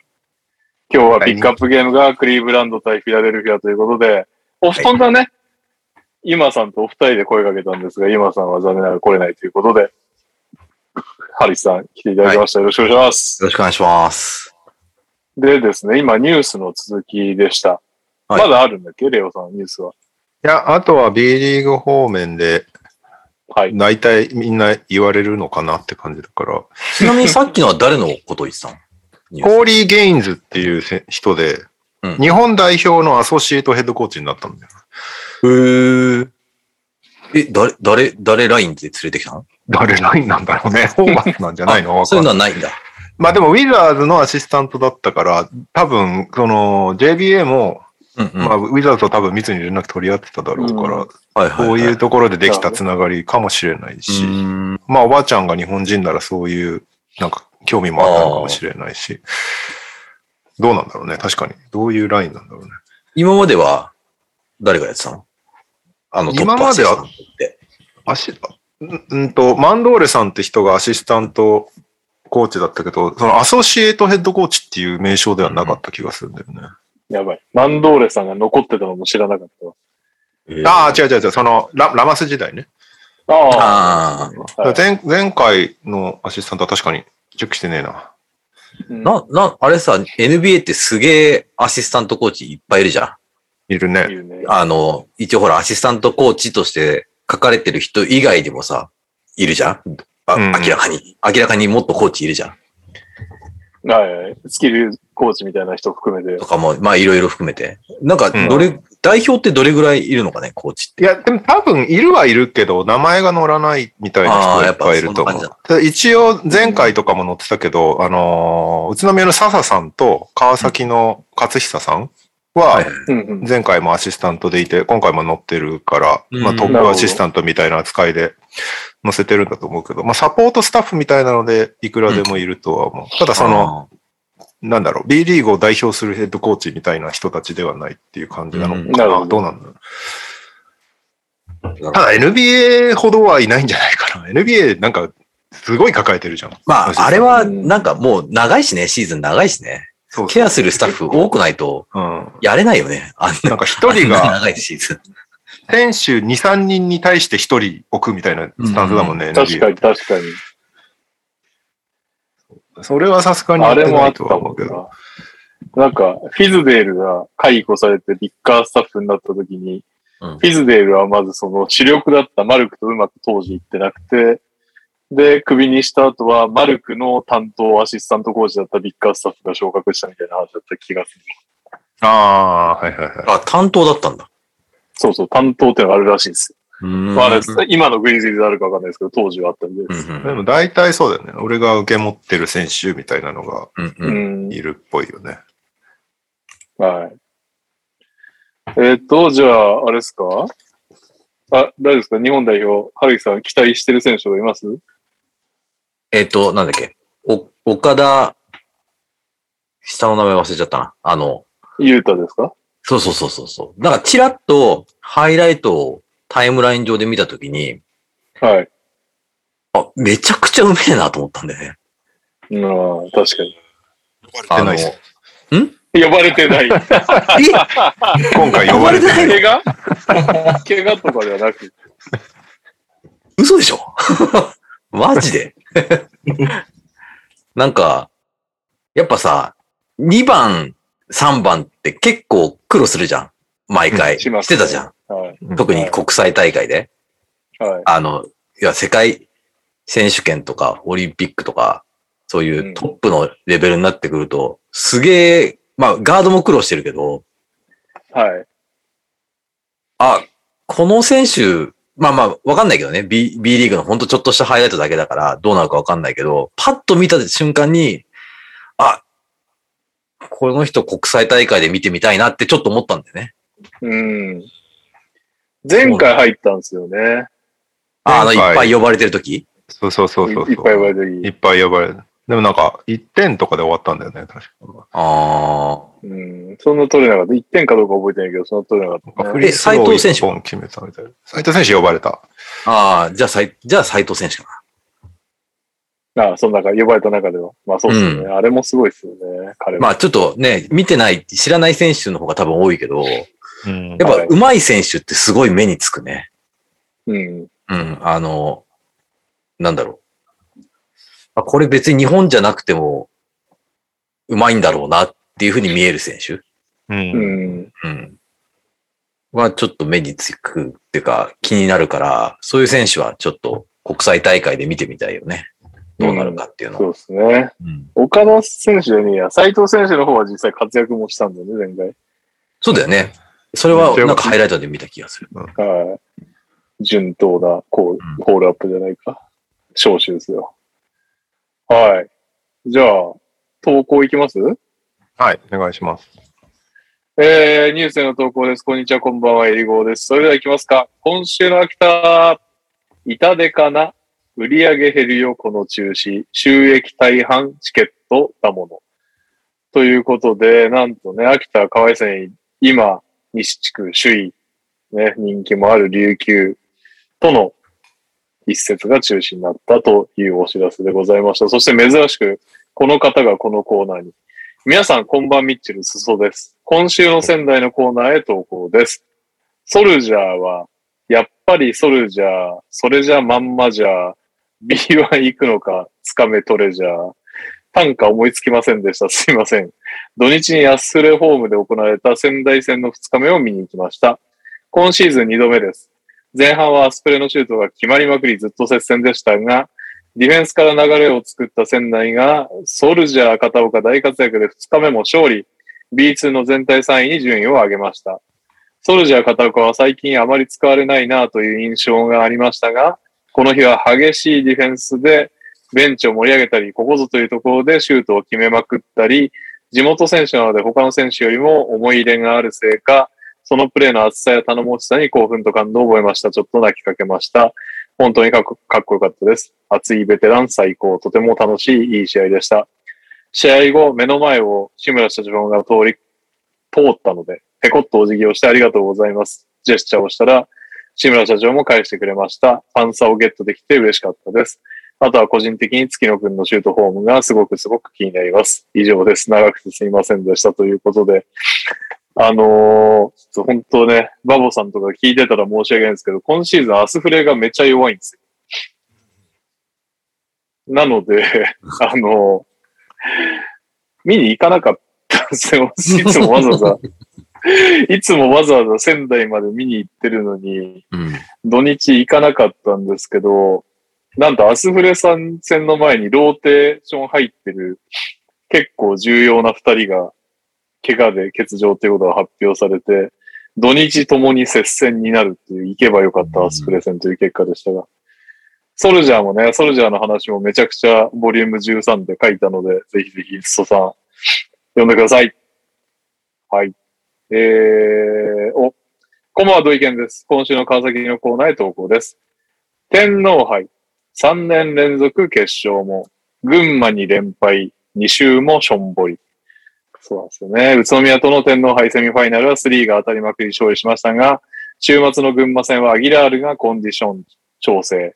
ジャニングとサトルマエタがゲーム1で負傷と悪いことが続き、まさかの連敗。これでバイウィークに突入するので、テンションが下がったままの2週間となりそうです。川崎から以上です。逆にね、群馬ようやくバルビンが戻ってきて調子が上がりそうな雰囲気ですね。はい。どんどん行きましょう。お疲れ様です。ミケです。本日も京都短歌をお送りします。使わない。せっかく取った外国籍。意地は見せてもつかめぬ勝ち星。1月の代替試合で、宇都宮との試合も力の差は歴然。ゲーム2はなんとか3点差に近づくも勝ちまではいかず、B リーグにタンクのシステムがないのに何がしたいのかわからないです。京都からは以上です。寂しいタンクが続いてますね。まあ、京都しゃあないね。小さいですからね。はい。取った外国籍も小さいですからね。受難の年ですが頑張ってほしいです。お、こちらはあれですね。こっからちょっとね、流れが変わってきますね。皆さん注目ちゃんと、猫さんもちゃんと聞いておいてくださいね。オリミラです。今週の B リーグ U18 の投稿です。いや、お前、お前はスペイン4部担当やろっていうのがありますね。まあいい。まあいいでしょう。ジェイコブス、圧巻活躍、レベチだな。レバンが下して、栄冠勝ち取る。先日 B リーグアンダー18インターナショナルカップ2022が行われておりました。決勝はレバンガ北海道アンダー18バーサス横浜ビーコルセアーズアンダー18でした。結果は53対73で、横浜ビーコルセアーズアンダー18が優勝。中でもジェイコブス・アキラ君が25得点、17リバウンドと大活躍でした。バスケットライブでまだ見れるので見てみてください。それでは勝手に学生バスケクイズということで、急にクイズが始まりました。先ほどご紹介したジェイコブズ・アキラ君ですが、先日トップチームで B リーグ最年少得点記録、過去17歳7ヶ月を更新しました。それまで持っていたのは、ハーパー・ジャン・ローレンス・ジュニア君の17歳11ヶ月27日でした。それでは、B1 で3番目に最年少得点記録を持っている選手は誰でしょう ?1、河村勇輝。2、ダシルバ久志。3、ヨネスレオト。4、半沢亮太でいいんですか？これ半沢亮太だってます読み方調べよう。はい。3番目の最年少記録。河村勇輝、ダシルバ、ヒロシ、久し、ヨネスレオと半沢亮太。誰もわからなそうです3。番目ってどうどうでもよくない。そもそも河村くんと米津くんしかわかんない。俺もそうですね。うん。お、3番エス君じゃないですか？お、今だ、誰がいました？お、にゃおさん、ヨネスくん、ファイナルアンサー。じゃあ、俺は俺はヨネス君にしようかな。正解は、ヨネスレオト選手でした。おお。川崎、川崎ブレイブサンダースで18歳30日で記録しています。4番目が河村選手、過去当時3への18歳8ヶ月23日。5番目がダシルバ久志選手、過去当時3への18歳9ヶ月17日でした。ちなみに4の半沢選手は B2 も含めると3番目、過去当時福島ファイヤーボンズ18歳25日ですが B1 のみなので入りません。なるほど。わかりましたか？以上です。ということで、てか、ダシルバ久志選手ってどこいんだろう？最近全然名前を聞かないような気がしてきたな。まあいいや。そんな、こんなで、クイズが増えている今日この頃ですが、本番、本番入りますよ。お疲れ様です。ダバツです。島根短歌を投稿します。ニック系代表戦は2月末。日本代表誰か入るか。えーワールドカップ予選が近づいていますが、ニック・ケイはオーストラリア代表選出。日本代表には安藤誠也が選出されたりしないでしょうか。それではさよなら NBA 選手クイズです。今回は114問目です。ハリさん、はい。あのールールは説明しなくても良さそうな感じでしょうか？ルール？あの、お手つきは、あれだっけ？次のヒントに行ったら復活する的な？そうです。あ、そうです。はい。はい。ヒント1。1972年10月15日生まれ、現在49歳。引退してます。上だな。上だ。珍しい。ヒント2。193センチ、92キロ、ポジションシューティングガーチャイナ。ごついね。かなりド。。あそうですね。ヒント3。キャリア平均5.4得点、2.7リバウンド、1.6アシスト。NBA キャリアは10年。うん。ライトいるな。ヒント4。NBA ドラフト、1995年、52位。15年？次がね、わかるかもしれないです。ヒント5。2004、2005シーズン、スリーポイント成功率リーグ1位。え？2000え、でもそれキャリア晩年ってことでしょ？キャリア晩年っすね。え？その後、そそんなすぐいなくなっちゃうの？リーグから。割と、これの後すぐいなくなりましたね、割と。そんなことあんの？2005ヤオくんいきますか？ごつい、ごつい、ごついわかんねえな。見た目でもそんなごつく見えないけど。あ、そう。まあ次、次いきますか。はい。あ、でもな、まあいいや。ヒント6。NBA ヘッドコーチとして通算4シーズンにわたって、過去4シーズン目はシーズン中に解雇、指揮を取り、115勝155敗を記録。ああ、四通算4シーズンで、4シーズン目はシーズン中に解雇は結構。ああ。え、でも10シーズンしかやってないかな今パッと思い浮かんだ人いるけど。お、思い浮かんだな。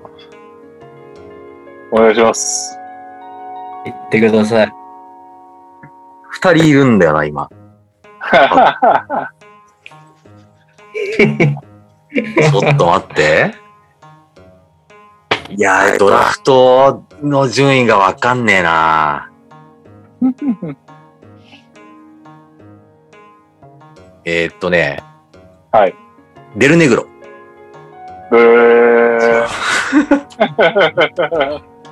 他の方。はい、レオさん。え？ホイバーグ。正解。すげえ。えー、ヒント7出身はアイオワステイト。ヒント8、選手としての経歴はインディアナ、シカゴ、ミネソタ。ヒント9、講師としての経歴はアイアイオワステイト、シカゴ、ネブラスカ。正解はフレッド・ホイバーグでした。今回はヒント含めて、んあ、ヒント含め、すべてホイホイホイバーグさんの作成でした。お忙しいところ提供ありがとうございました。2005年には心臓の手術を受けていたんですね。ブルズヘッドコーチ就任時の BFIJ の記事を見ましたが、この頃はレオさんがコメント返しをまめにしています。そして今週もニャオ先生にクイズですえ？今週のクイズ作成者はどなたでしたか？これはわかる。すげえ。ダメられまくってんじゃん。ホイバーグさんですよ。もう、当たり前ですよ。正解です。さすがに簡単だったかもしれません。改めてホイホイホイバーグさんありがとうございました。鳥取からは以上です。ホイホイホイバーグさんはホイバーグ好きなの？ホイホイホイバーグさん好きなんじゃないですかね。語呂だけで名前つけてんだと思って。でも確かなんかプロフィール写真もホイバーグだった気がするな。ホイホイホイバーグ。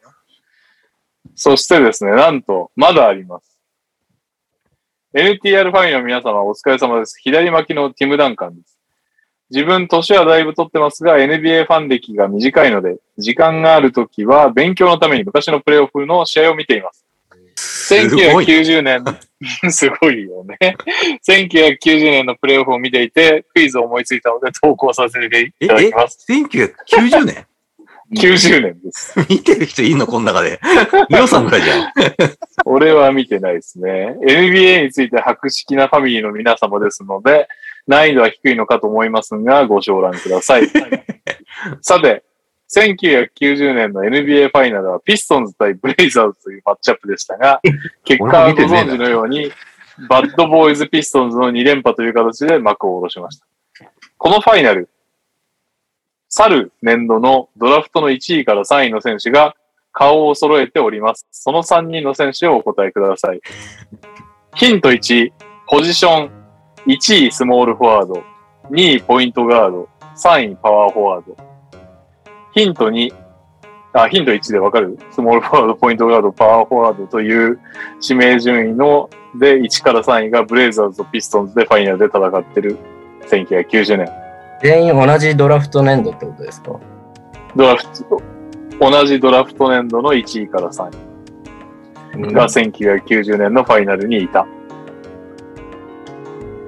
カードコレクターとしていける可能性があるな。はいはいはいピストンズとブレイザーズ。で、スモールフォワード、ポイントガード、パワーフォワード。うーん。レオさんまだ来ないですか？俺全然わかんない。じゃあ、ヒント2つ目いきましょう。ヒント2、出身大学。1位、デポール大学。2位、インディアナ大学。3位、メリーランド大学。2位はもうみんな多分分かってるよね。お。わかってますか？いや、そ、それはだってもうい、それしかいないじゃん。どう考えたって。お、いいですね。これ、ヒント3。お、セセットで答えていかないといけない感じね。潰していくのはダメなのね、これ。まあ、潰してってもいいっすよ。まあまあ、2位、2位は、だから潰れるよね。うん。まあ、じゃあ答えてください。え、アイザー・トーマスでしょ正解。いいその年のアイザイア・トーマスの年の1位と3位ですね。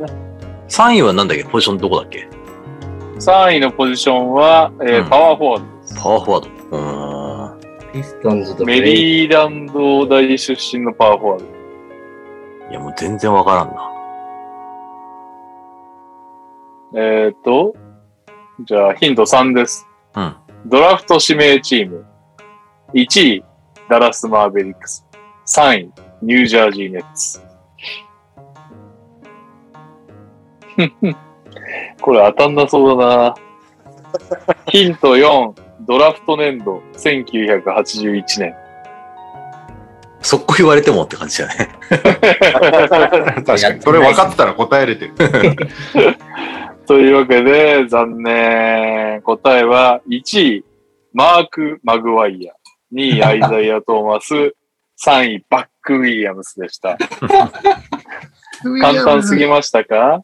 データはバスケットボールリファレンスととも参照しました。お付き合いいただきありがとうございました。ということです。ということで、本日はね、巻き巻きということで、クイ、ニャオクイズはなしで大丈夫ですか？やらないつもりだったんですけど、ハルシさん来たんでね、やります ?3 分ぐらいで。お !3 分じゃあ短めのやつやりますか？選手クイズにしますね、じゃはい。あ。はい。じゃあ、ちょっと今週、ダブアツさんのクイズが50手、50手前のおじさんのクイズだったので、僕は若いの行きたいと思います。はい。はい。ヒント1。1986年9月13日生まれの現在35歳。うん。若い。若いね。ヒント2。208センチ、115キロ。ポジションはパワーフォワードセンタ太い。208センチ、115キロ。ー。えー、ヒント3。ドラフトは2007年1巡目17位で指名されてます。7? 2007。2007。年7ってことは、おでん KD か？お。でん、おでんですね。あまだ来ないかなじゃあ。うん。あ、全くわからん。4、NBA 通算スタッツ、えー、137試合に出場して、平均4.2点、3.4リバウンド、1.2ブロック。完全にすぐ消えているじゃん。ルーキースケールで消えたやつとか全く覚えてないな。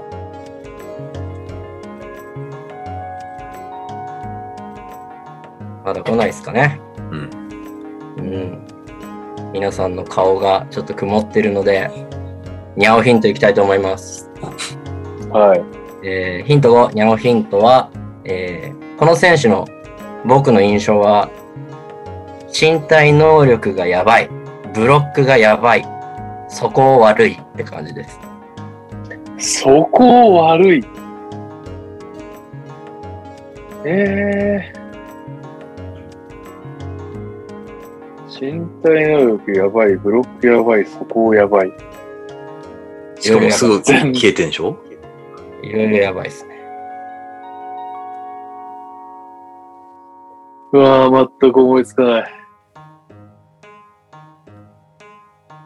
じゃあ、ヒント6。うん。えーこの選手ですね、まあ、新人の時にまあまあ使われてたんですよ、チームでうん試合に出てたんですよ。でえで、その入団したチームの新人記録を持っていて、はい、1試合で8ブロック記録してます。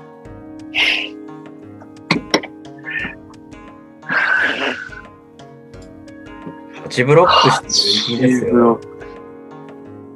ルーキーで8ブロックは、まあ確かに、ルーキーでっていうか、ルーキーじゃなくても8ブロックはする。ああ、全然だからそこ悪い。そこ悪い。そこ悪いイメージありますね。あなんかでもえじゃあ、、勘で言っていい？勘で言っていいですけど、間違えたら次のヒントが最後なんで、もう答えられなくなっちゃいおます、っと やめとくわ。やめとく。やめときますか。はい。次のヒントが最後で、うんあのー経歴になるんで、はいはい。経歴で早い者勝ちで。はい。これ早い者勝ち、手上がんの？経歴で。変わるんじゃないですか？お、タイムアウトを指示してる人がいますね。なんだ？そこを歩いて8ブロックだけ聞こえてるんですけど。大体もうそれでわかると思うよ。僕いいいいですか？言って。もう、どうせ、どうせ次で誰か当てると思うんで、いい先に言っていいですか？はい。ラリー、ラリー・サンダース。お疲れ様です。では、See you again. ダンタスってこの間なんかクイズ出てなかったっけ僕が、僕があった、僕があった選手。あ、そっかそっか。えー残念ながらラリー・サンダースではありません。では、最後のヒント7。NBA での経歴。ニュージャージー、ダラス、ボストン。はい。あ、お堀さん。すげえ、今、自信満々に言ったけど、あの、すげえ今、ふわっとしてるけどね。自信満々に言った割には。ショーン・ウィリアムズ。正解よし。おーおー爪痕残したなで、一個前で答えとけばよかったな。え、勘のやつ合ってた？あ、そうそうそう、ショーン・ウィリアムズ。おーおー。おーそうなんです。皆さん、覚えてますかね？ショーン・ウィリアムスを。ブロックがすごいことしか覚えてない。そこが悪い印象が何なんなの？なんか、暴力事件結構起こしてたみたいですよ。あったっけ？うんそうなんだ。で、あの、新人時代に、キッドと同じチームだったんでうん、結構そのアリュープパスもらいまくって、なんかケニョン・マーティンを継ぐものみたいなうんうん。触れ込みがルーキーの時はあったんですよ。えーただ、鳴かず飛ばずですぐ消えてしまったっていう選手ですね。まだ35歳のえ若いですけど。ー若っ。NBA の後は海外リーグでプレーしてたらしいです。うーん。はやってないのかな？多分。力だと。なるほど。はい。はるしさん、さすがです。おめでとうございます。が。多分俺、この番組で当てたの初めてかもしれない。はい。じゃあ、そんなわけで、ちょっと、もうすでにフライングで、あの、回答までしましたけど、自己紹介は、好きな野菜と肉の組み合わせ、えーそれが思い浮かばなかったら、マークか飯島 GM に期待することです。おーマイマーク海島 GM に期待することですかね、やっぱり。はい、どうぞ、どうぞ、どうぞ。NT ファミ NTR ファミリーによる選手との契約。僕 僕ら、僕らに、僕らに契約権を1個欲しいですね。この選手をこれ。で、そこから、あの、本格的に茨城ロボッツ NTR がこう指導していくようなイメージです。なるほどね。はい。月1から始まったからね。炎上ルートじゃん。はい。カズマです。マークさんおめでとうございます。ありがとうございます。す。ハルシさんお久しぶりです。久しぶりです。はい、はいというわけで、いきます。教えて、にゃお先生イェーイ。はい。ファンタジーを振り返ります。はい。はい。えっと、先週の振り返りからしますが、まずいない右さんからいっちゃいますね。はーい。えー右さんは FA 狙い君と対戦してますね。でうんう、んえー、号泣で負けております。はいはい。まあ、ちょっと試合数差も28試合しか稼働がないですね、右さん。全然ないですね、これ。本当だ。なんか、うん、シェイがいない、ヘイワードいない、シュルーダーがほぼいないみたいな感じですかね。まあ、しょうがないかな。うん。まあ、右さん、ここ多分数週間負け越してる気がするので、うんはいはい。落ちてくるって感じですね。耐え時なのかな。はい。右さんは負けたということで。じゃあ次、はいファーミで、えー、じゃあカズマいきますか。はい。僕、今週、トニさんと戦っておりまして、はい。あ、ちょっと待って。え、映してたりしますか？僕、僕が、なんと、あの、トニさんに、8-7で勝利しました。設定、設い定。やー、いやー、まあまあまあ、通に勝っちゃったって感じですかね。なんでこの、実際、だってそんなこと言えるんですね。いや、じ実際は結構、多分可能性ありましたよね。僕の方が多かったかなと思うんですけど。まあ、まあ、多少か。二人分なんで、多少だけど、まあまあまあ、まあ、競った項目あったからね。得点とかブロックとかは二人で何とかできたかもしれないって感じだな。そうですねリバウンドが。まあまあまあ。こんなもんです僕よ。も今週あんま率がこう悪いなとは思わなかったんですよ。フィールドゴール、あの、乱発する人たちいる中で49%とかなんで、いけるかなと思ったら、確かにトニーさんが54%ぐらい出してるんで、もうこりゃ勝てないわっていうのを。シュート率やばいですね、全部。確率系はすごかったね、今週は。そうですよね。すごかったです。うんなんかもうここは叶わないわとは思いました。ただ、でも得日本点勝てないっていう。まあ、そうですね。多分、うちは率悪くても点取ってくれる人がいたりはするんで、あとは、ランドルが今週良かったんじゃなかったでしたっけ？よかったね。やめてほしいわ。ランドルシェアカムがすげえわ。シアカは本当にすごかったです。週で見て70%フィールドゴール決めてるんで、かつ116点取ってるっていう。本当に毎試合やばいよねダブルぐらい気球でこう活躍してくれたんで。この人こんなフリースロー打たないでよく そうなんですよね。なんかスリーいっぱい打つ、まあ、決めてくるわけでもないんですけど、点は取ってくれましたね。でもランドルも今までのシュート比べると割と良かったかなとは思ってます。うん。あと、俺、この週、あれなんだよね。あ、はい。はい。いや、ちょうどね、カズマと対戦するタイミングでトレードデッドラインでハリバートンが出ないあそうですそうですハリバートンお休みありましたよね。そうそう。それで、それも落とした理由でもあるんだけど、その後結構すごいんですよ、ハリバートンが。うん。移籍してくれてよかった系ですね。まあ、まあ、まだブログのターナ戻ってきたらわかんないけど、今のところ戻ってくるまでは大活躍しそうな雰囲気です。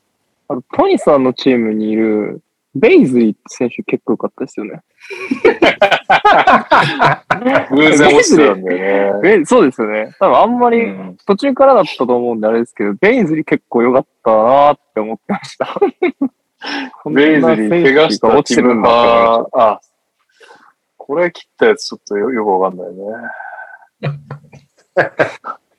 ここ、すごいね。6試合ぐらい、ほんといいじゃん。や本当にすごいですよ。ベイズリー、本当にすごかったです。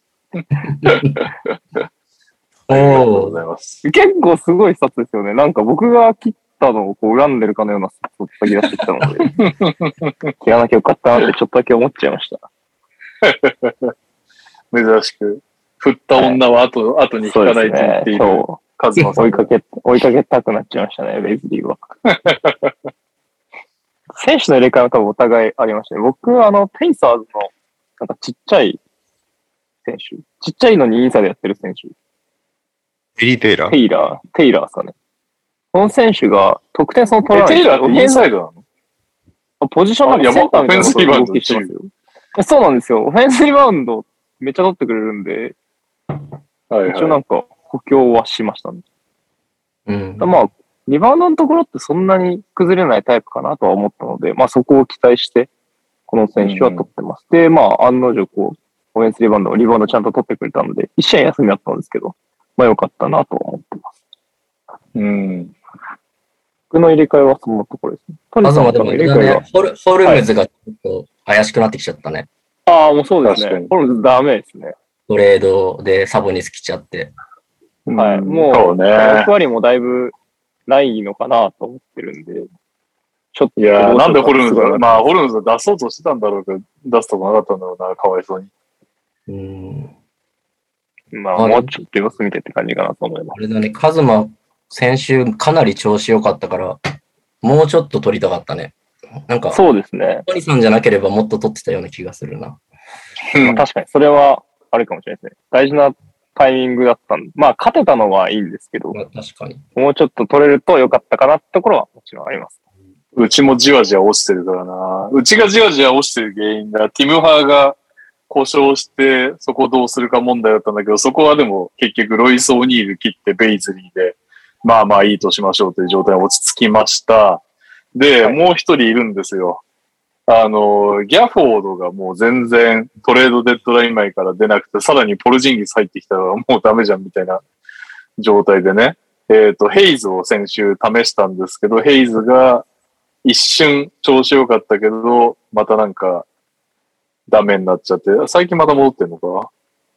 すごいこう不安定なんですよね。っていうんで今は確率を邪魔しない男オコングを取って、あとはちょろちょろブロックとオフェンスリバウンドを取ってくれたらいいなと思ってんだけど、っていう感じですかね。うん。このセンターもう一人が定まらないですね。なるほど。確かに、大負け、トニさんほんとしないですけど、じわじわ落ちてはいますね。落ちてんですよ。そうなんですよ。なるほど。右さんと一緒にちょっとはいそろそろストップさせたいですね。そうなんです。はい。わかりました。では、レオさん。はーい。えーっと、6球で負けました。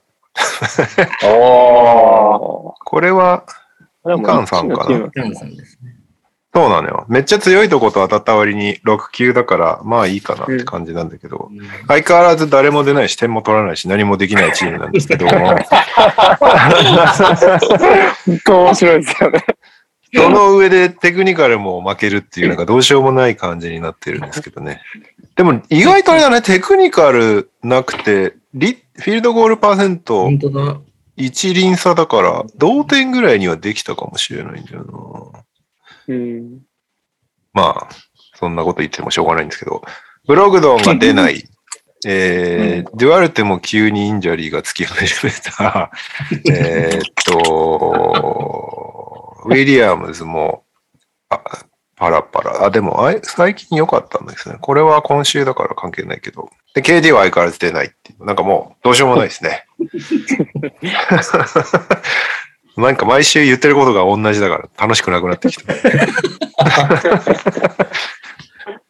いやー、ブロックだけは負けないんですね、本当に。そう、ブロックだけは相変わらず、ジェジェジェがいるから。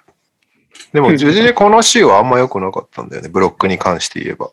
活躍はいいんシだけど、ュシュートも4割。率がやばいよね。そうっす。3のが、3のが確率いいんだ。そう。スリー最近打ちまくってたよね、この2試合。急に。うまくってますね。どうしたってぐらい打ってるよね。もう、レオさんのチームは完全にバンダービルトがエースのチームですね。ほんとそんな感じだね。この3人、バンダービルト、ジャクソン、ウィリアムズの3人に支えられてる。オフェンシブリバウンド、ブロックを取り続ける人たち。まあ、ブログドンが帰ってきたらね、多少は変わるのかもしれない。そうですね。KD だけになってくれれば、欠場者が。そうね。ん。うん。ただ、みかんさんは、やたら揃えてますからね。そう。もうなんかめっちゃ強いんだよね。ターナ強いーも、ね。怪我人をひたすら取り続けてますね。今後に備えて。そうね。ターナーも勝ってるチームの動きですね。余裕がめっちゃありますね。うんまあ、強いから、まあ6球で確かに被害は少なく済んだ感じがしますね。そうね。うん。はい。はい。じゃあ最後に僕なんですが、先週はお前どれだ？高木菜那のやつですね。まあ先週は道トさんと対戦して13で勝ちました。イェイ。でかい、でかいですね。うん。まあ、うちはちらほら休みはあったんですけど、基本的には結構みんな出てくれて、出たら活躍してくれてって感じだったんで、無難に勝てたかなと言ったところですかね。で、動きとしては今週に入ってからなんですけど、パティ・ミルズ、ちょっと落ちてきてたんで、もう切って、ジャスティス・ウィンズローを取りました。お、マジ？マジウィンズローでもロー、ローテ入ってますよね、普通にス。タメンだったよね。今日だか昨日だか活躍してたよ。ウィンズローはあの、ポートランドシュートマジ入んないですか大丈夫ですかあの、2桁ばっか取ってるんですよ。うーん。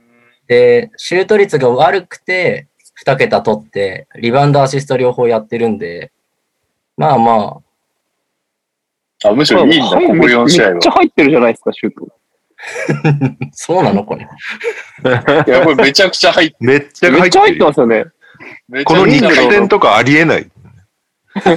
ウィンズローフリースロー3の入ってます3なんかないですよ、ウィンズロー。半分ぐらいのイメージ。移籍してから平均出場時間が35分ぐらいあって、で、シュートも1試合10本以上打ってるんで、まあなんか、安定してローテ入ったのかなって思ったんで、とりあえず取ってみました。ダメだったら、さよならって感じですけど、はい。久々に3週間ぶりぐらいに動いたかなっていう感じです。はい。というわけで、うんえー先週終了時点での最新の順位を見ていきたいと思いますが、はい。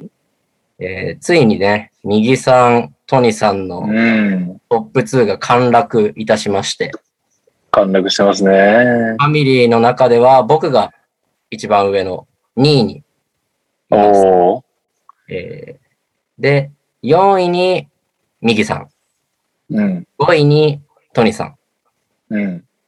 で、えー、カズマが9位まで来てますね。おー。いける上がってきてますすね。げえ。で、10位にレオさん。はい。じわじわと上がっていくよ、こ。れ。6.5ゲーム差か。結構あるな。いやあと何週あんだっけ？あと4 4週、週ぐらい、4週。今週合わせて4週か。微で妙っ、すね。そうですね、7位から13位までで2チーム行く感じかなっていうゲーム差ですかね。ただ、なるほど7位のドラえもんがだいぶ上がってきてるんで、まあ、プロですからね、彼は。そうな感じがしているので、8位争いになってくると思います。うん、うん、うん、で、まあ、逆に上位は何位に落ち着くかっていうところも結構肝になってくると思うので、僕はドラえもんと当たりたくないなっていう一心で、えー順位調整するかもしれないです。このままだと当たるもんね。そうなんですよ。ドラえもんとエメット・ブラウンさんはもうロスター見る限りやりたくないんですよ、あんまり。なるほど。うん。はい、はい、はい、はい。なんでちょっ確ともういろいろ考え始めるかもしれないです。なるほどね。ですかね。まあまだ、あの、ランドルさんもガーネットさんもプレーオフ全然あるんで、うんへこたれずに頑張ってください。頑張ります。はーい。はい。残り4週楽しみましょう。はーい。はーい。では、ようやく、カリキさんお待たせしました。ピックアップゲームいやー、これは結構聞きたいですね。うん全部カリキさんに喋ってもらってもらってもいいぐらいの。あの、一個言っとくと、はい見てないわけじゃないんだけど、これ出張行く、その日にやってた試合だから、あんまりちゃんと見てない。今、今ダメです、よ。それは最後にクイズにしてくんないと。そっか、今日右さんいないからそれやんなきゃいけなかったのか。ハルキさん呼んどいて、ハルキさんが見てたでしょうかっていうクイズおかしくないだろ。今ちゃんと、あのね、2クォーターの残り3分まで来たから、あの、大体、後半は結構ちゃんと見たからさ。リアルタイムじで。ゃあ、まずは概要からお願いします。はい。えーっと、クリーブランドキャバリアーズ対フィラデルフィア 76ers っていう、ね、大型トレードがあって、タイミングドンピシャでしたね。えー、103対93で、ハーデンのいないシクサーズが10点差で勝ちましたっていう試合ですけども、うーんと、スタッツは、勝ったシクサーズが、ジョエル・エンビード40点、14リバウンド、10アシスト、トリプルダブル。ウィルト・チェンバレン以来だそうです。シクサーズのメンバーとしてこの数字は。えーっと、タイリス・マクシー16得点、トバイアス・ハリス11得点。そして、うーんと、キャブスが、ダリアス・カーランド27得点、ジャレット・アレン13得点、うーん、ジェディ・オスマン12得点、レバン・モーブリー11得点、8リバウンドって感じですかね。うんファイト。まあ、これはもうなんか、春日さんに全てを聞きたいですけど、聞きたいので、シクサーズの話しますか？とりあえずは。シクサーズの話だと、僕はやっぱりサイブルが好きですね。この試合は良かったね。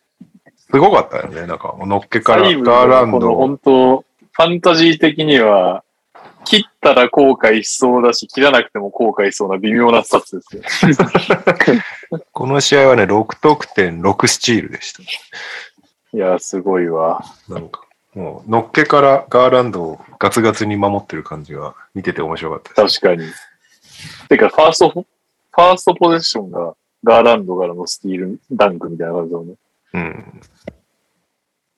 かなああとは、まあ、エンビードがなんか無双してんなっていうのは置いといて、あとなんだろうな。シェイク・ミルトンが戻ってきてよかったなって感じかな、シクサーズは。なんかしあ、ばらく、だ。1月の頭からずっといなかったんだけど、なんかようやく、こう、たまにボール運べる人が後ろにいるとはいはいいいなって感じがしましたね。ミルトンがいて。なるほどね。ん？あ、そっか。それセスがいなくなってるから、なるほど。そうそうそうそうそいやー、でもハーデンとエンビード合うんかね。ほんとそれだな。う。ねやっ、ぱ結構、シクサーズの選手って、オフボールを本当にエンビード見てオフボール動いてるじゃないですか。うみん。で、オフボール動かないで有名じゃないですか。あの、ハーデンさんは。うんうん。そっからして、ね、で、今シュート率も落ちてるってなると、本当どうなるのか気にはなる。まあ、見るまでわかんないですけどね。見るまでわかんないけど、大丈夫なのかな感はありますよね。そうね。やっぱ一番メインでハンドルしてるマキシがすげえ見てるから、エンビードの動きを。こういう風にはならないだろうがね。違う感じで。そうね。だからエンビードあとエンビードはラジコン系じゃないので、そうそうそうそう。ピックアンドロールもどうなるのかっていう。り今までハーデンってね、そういう、はいなんかピックしてくれて、あとはダンクでフィニッシュすればいいみたいなセンターとばっかりプレーしてるから、うん。エンビードもそれなりにプレースタイルを変えないといけない感じはあるけど、どうなるかだよな。まあ、シモンズがいないから、こう、エンビードが解放された感はあるから、ここまでって。ラストだよね。ここでまあ、ハーデンが戻って、戻ってきてじゃねえや、入って、んでもね、あんまり昔みたいな、ひたすらスリーポイントラインに行くエンビードは見たくないからな。なんか なん、どうなるんだろうな。マジで何でもやってたな。まあでもなんか前よりスリーポイント普通に打つようになったね。うん。前はほら本当何のに、躊躇もなかったです。うん。前は普通にね、あの、外でもらってオープンなのにわざわざクローズアウト来るの待って、シュートフェイクしてドライブっていうのが、はもう本当そればっかだったじゃん。2年前とかね確かに。。今のプレーを。を、あの時できてたらなんか優勝してたんじゃねえかっていうぐらいすごかったけどね。確かに。この試合やばかったですね。うん。そうなんだな。まあでも入ってくるまで、入ってきたら、まるでやっぱりちょっと変わるだろうから、そこっすね。結局、ニューオーリンズのザイオン帰ってくるまで分かんないでしたけど、シクサーズも、ハーデン入ってくるまで何も分からないという。いやー、マキシ好きだからなちょっと、マキシの出番は減りそうで嫌だけど、まあそん、まあまあまあまあ、しょうがないですね、そればっかりは。ウィン、ウィンナーチームとして。そういう感じで見ちゃうよね。なんかこれ、このチームハーデン入ってないとどうなんだろうなっていう感じで見ちゃうよね。この試合に関して言うとどうしても。さすがにね、シックスマンやれってわけにはいかないからね。ハーデンが大人になってるといいな。なってないんだろうな。まあ、大人になってる運々の前に、ちょっとオフボール動いてくるのが結構きついよね。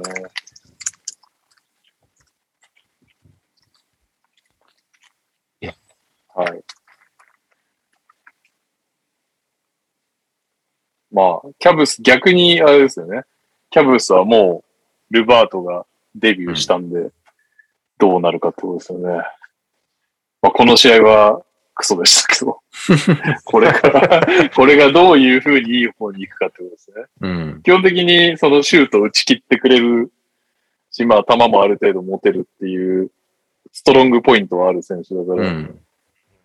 それが、春日さん的にガーランドの横で輝くように見えたのか、それともシックスマンで自由にやらせた方がいいと映ったのかとか、まあ、その辺が周りから気になりますかね。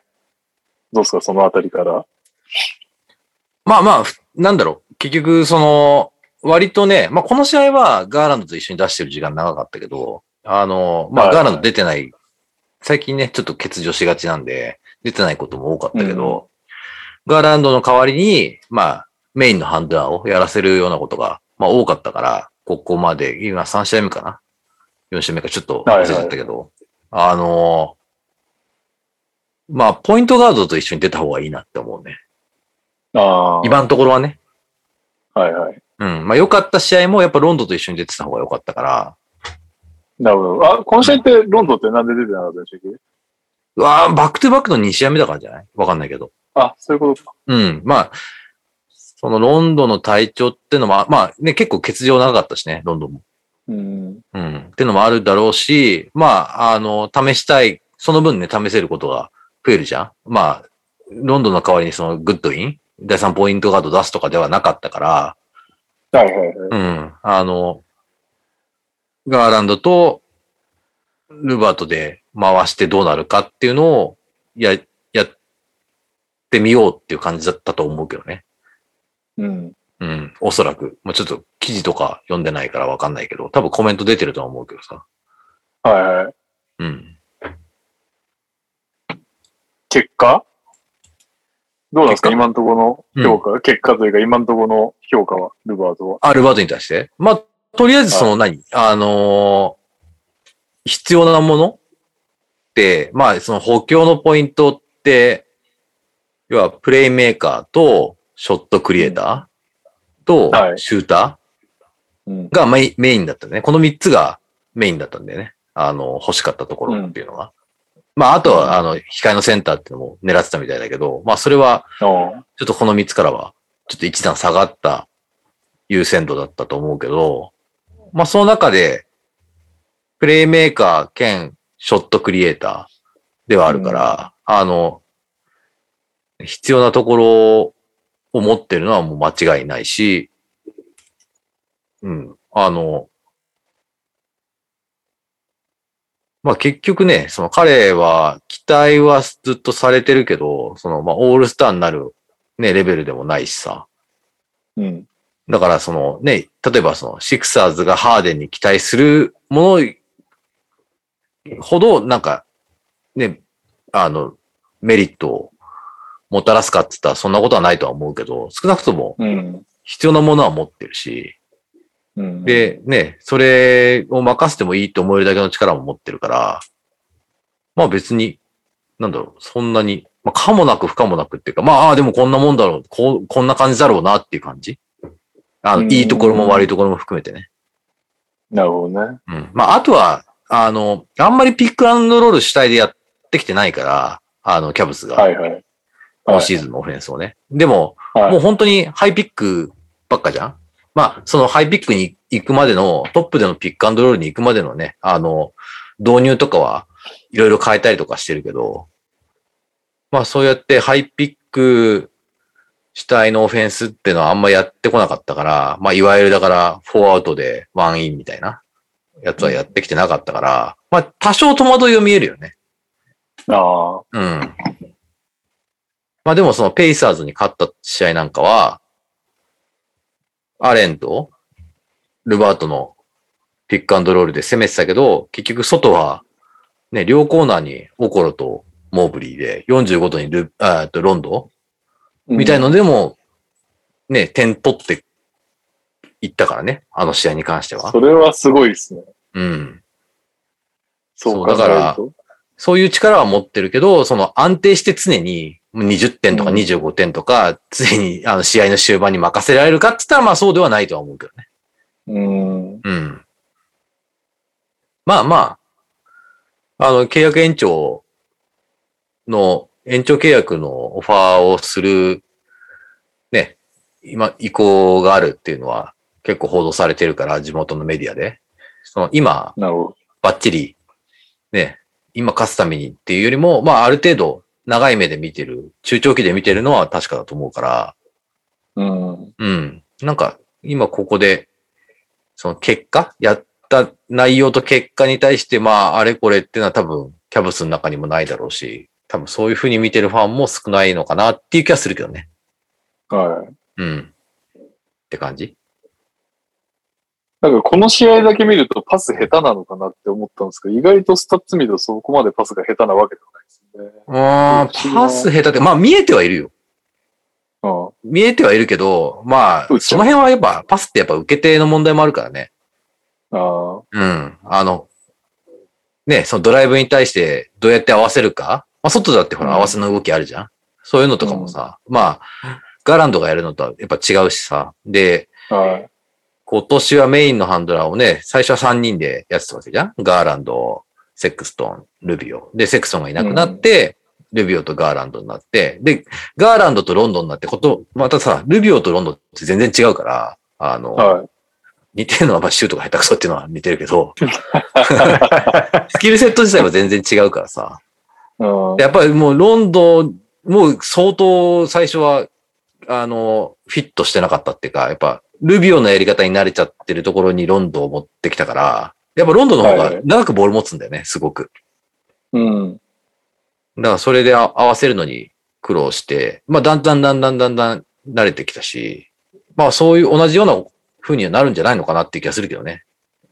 なるほどうん。ね。だから今出せ、あここ空いてたのになっていうところに出せないとか、ターンオーバーになっちゃうとかっていうのも、まあ今見てどうこう言ってもみたいな感じはするけどね。ガーランドは、まあ当然あれですよね、その、ロンドなりルバートが持ってるときは、スリー打たせたいんですよね、おそらく。あの、オフボールの動きはかなり増えたかもね。だんだんだんだん。うんうん。ルビオの方この試合あんが、まそういうのがなかったなっていう、なんか、うんよ予想、予想としては、ハンドラー一人増えたことでガーランドがフリーで打つ機会が増えるのかなみたいなあ、でも、イメージがあったんですけど、なんかそこまで劇的じゃなかったっていう感じが。あ、でも、俺はなんか、あ、増やしてんだって感じでしたけどね。うー。うんん。まあまあ、シーズンを経るにつれて、どんどんどんどん増やしてるのはあるけどね。うーん。うん。なるほど、なるほど。だからなんか別に、あ、2番として使う、使わねえんだっていう感じもしないし、あ、まあ普通に使ってんなって感じがするけどね。はい。うん。やっぱ、ガーランドはモラントじゃないからさ、うんボール預けて、じゃあお願いしますっていう感じじゃないじゃん彼って。うん、まあそうですね。うんだんだんなんかちょっとそれに近い時も増えてきましたね。まあまあ能力でいくわけじゃないですか。成長だよね。ああやっぱすもっとなんかごいっすよね。すごくなりましたよ、ガーランド、本当。モラントとかより、その分、その、打てるエリアとかも全然広いし、打てるシチュエーションが全然でかい、多い多いから、はい。うん。まあ、そういうのは使うようになってきてる感はあるけどね。うん。うん。あと、ウィンドラーってなんで干されてるんですか？まあ、プレイがダメだかダメ。ら。うん。シュートは入る？あの。えっ、とね、ルーキーシーズンっていうか、ルーキーシーズン全休で、まあ、ほぼ全休で、えっ、と、2シーズン目からが、まあ、デビューみたいな感じでさ。で、はい。やっぱりそのリリースが遅くて、ああ。2年目、まあ、昨シーズン。で、結構、あの、クローズアウトに対して打てなかったんだよね。ああ、なるほどね。うん。で、今シーズンはかなりリリース早くなって、それはできるようになったんだけど、はい。彼って結構、その、まあ、なんていうの、クレバーなタイプ？なんだけど、で、その、クローズアウトに対してのアタックとかもできるし、ね、もちろんオフボールでももらえるしっていうタイプなんだけど、まあちょっと迷っちゃってる感はあるよね。うーん。まあまとまったミニッツをもらえてないからっていうのももちろんあるとは思うけど、はいはい。なかなか例えば一試合よ、まあ、あの、怪我人とかさ、まあ、相手との兼ね合いとかで出ることがあって、でいい活躍したとするじゃん？で、そうすると、まあ当然ね、次の試合とかももらえるんだけど、なかなか続かないっていう感じだよね、いいプレーが。なるほどね。そうん。でだ、まあ、IQ はあるんだけど、やっぱりフィジカル的に強さがないから、ディフェンスでちょっと穴になっちゃうってのもあるし、うーん。うん、まあ、やっぱ全体のプレー強度が足りないっていう感じかなるほど。な。うん。そうなんですね。やっぱりちょっと、シュート力物足りない感がちょっとキャブスはうんうんうん。あったんで、なんでウィンドウは使われないんだろうっていうのはすごい疑問だったんですよね。そういうところなんですね。そう。なるほど。はい。あれなんかもう、ありがたいお言葉の準備はできてる感じの雰囲気になってますけど。宮本さんなんかあります？カズマ？僕ですか？あ、そう、これは存在を忘れてるぐらい声が聞こえてこなかっすいません。普通に仕事します。そうですね。この試合僕、あのもう最近全然時間取れなくて、ハイライトしか見てないんですけど、サイブルめっちゃ良くないですか？言った言った、もうそのた。くらい。サイブルめっちゃいい選手だなと思いましたね。やっぱあんだけこう、ウィングとガードとちゃんと守れる選手がいるっていうのはやっぱシクサーズとしてでかいなとは思いますし、プレーオフ勝ち進むってなった時に、まあ、相手のエースガードを単純に止められるのって大きいなとは思うんで、まあ、ハーデン合流してどうなるかわかんないですけど、シクサーズはまあ今年も強いんだろうなっていう感じにはありました。でキャバリアーズって、まあ、さっきこう、超中長期的に見てるみたいなお話あったと思うんですけど、今シーズン、なんかどれぐらい勝ちにいってるチームなんですか？僕全然キャバリアーズ試合見たことないんで、雰囲気つかめてないんですけど、勝ちに行ってる。まあなんかね、あの、なんだろう、結構契約を長く取ろうとしてる感があるんだよね。うん。まあ要はその、よくあるじゃん。あの、勝ちに行ったら、ある程度ほら若手出して、で、あの、いいやつ取ってくるみたいなトレードで。はいはいはい。それこそほら、ペリカンとレイカーズで、ね、若手出して、AD 取ったりとか、まあいろいろあるじゃん。あんな感じではもちろんないかな。むしろそれよりも、うん長く、まあそれこそアレンもそうだし、うん。ね、あのールバートの延長もそうだし、まあセクソンとの再契約しようっていうのも、そういうこと。まあ、うん FA で取れないし、もうこれからね、あの、ドラフトで当てるっていうのももうないから、結局ね、うん。ある程度長くしてコントロールしないとトレードでも取れないっていうのももちろんあるとは思うけど、まあ、うん。結構その、なんていうの相当なんかケミストリーに関しては気使ってるみたいね。GM。ヘッドコーチが。は結構コメントで言っってるし、その記者で、その組織内でこうなってるみたいな、こういうふうに思ってる。まあ要は、ソースが言うにはみたいな感じで、中ではこんなふうに話されてるみたいな感じの情報は、そういう話は結構出てくるね。ええうん。だからそのルバート取った時も、最初はそのペイサーズは、まあ、オコロが欲しかったらしいんだよね。うーん。まあ要は、オコロが欲しいっていうか、結局ルバート出すんだったら、若手と指名権。はい。で、指名権だったら、い指名権だけだったら1巡目2本みたいなうん。感じだったらしいんだけど、うん。まあ、だからなんかエリック・ゴードンっていう名前も出てたんだよね、キャブスの中で。なるほどね。はいはい。要はその、若手を出さなくて、ルビオの契約と指名権だけでいけるからって言って。うん。うん。で、まあ、ルバートが、あの、おころ出さなくても取れそうだっていうので、そ、まあ、そっちの方がもともとメインターゲットだったからさ、ルバートの方が。それで行ったんだろうけど、はいはいうん。そう、だからなんか、うん、あの、割と、まあ、スパーズとまでは言わないけど、結構だから、なんていうの、維持することを考えてる感はあるけどね。うん。うなるほどね。ん。まあ、とはいえ、そのね、もともと結構噂に上がってたけど、ベンシモンズ取りに行こうとしたりとかさ、うん。いろんなトレードの名前に出てくるから、キャブスって。なるほど。うん。あの、まあ、ね、そういう方針だけど、必ずしも、絶対それに決めてるってわけでもないし、まあ難しいとこって難しいとこなんじゃない？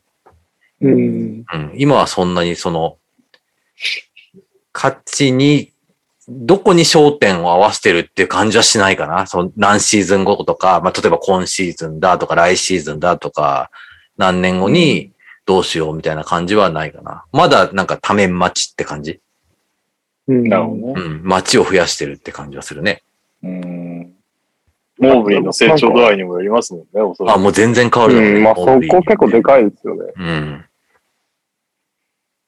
今んとこなんか誰系になりそうな感じなんですか、モーブリーって。うーん。ダンカン。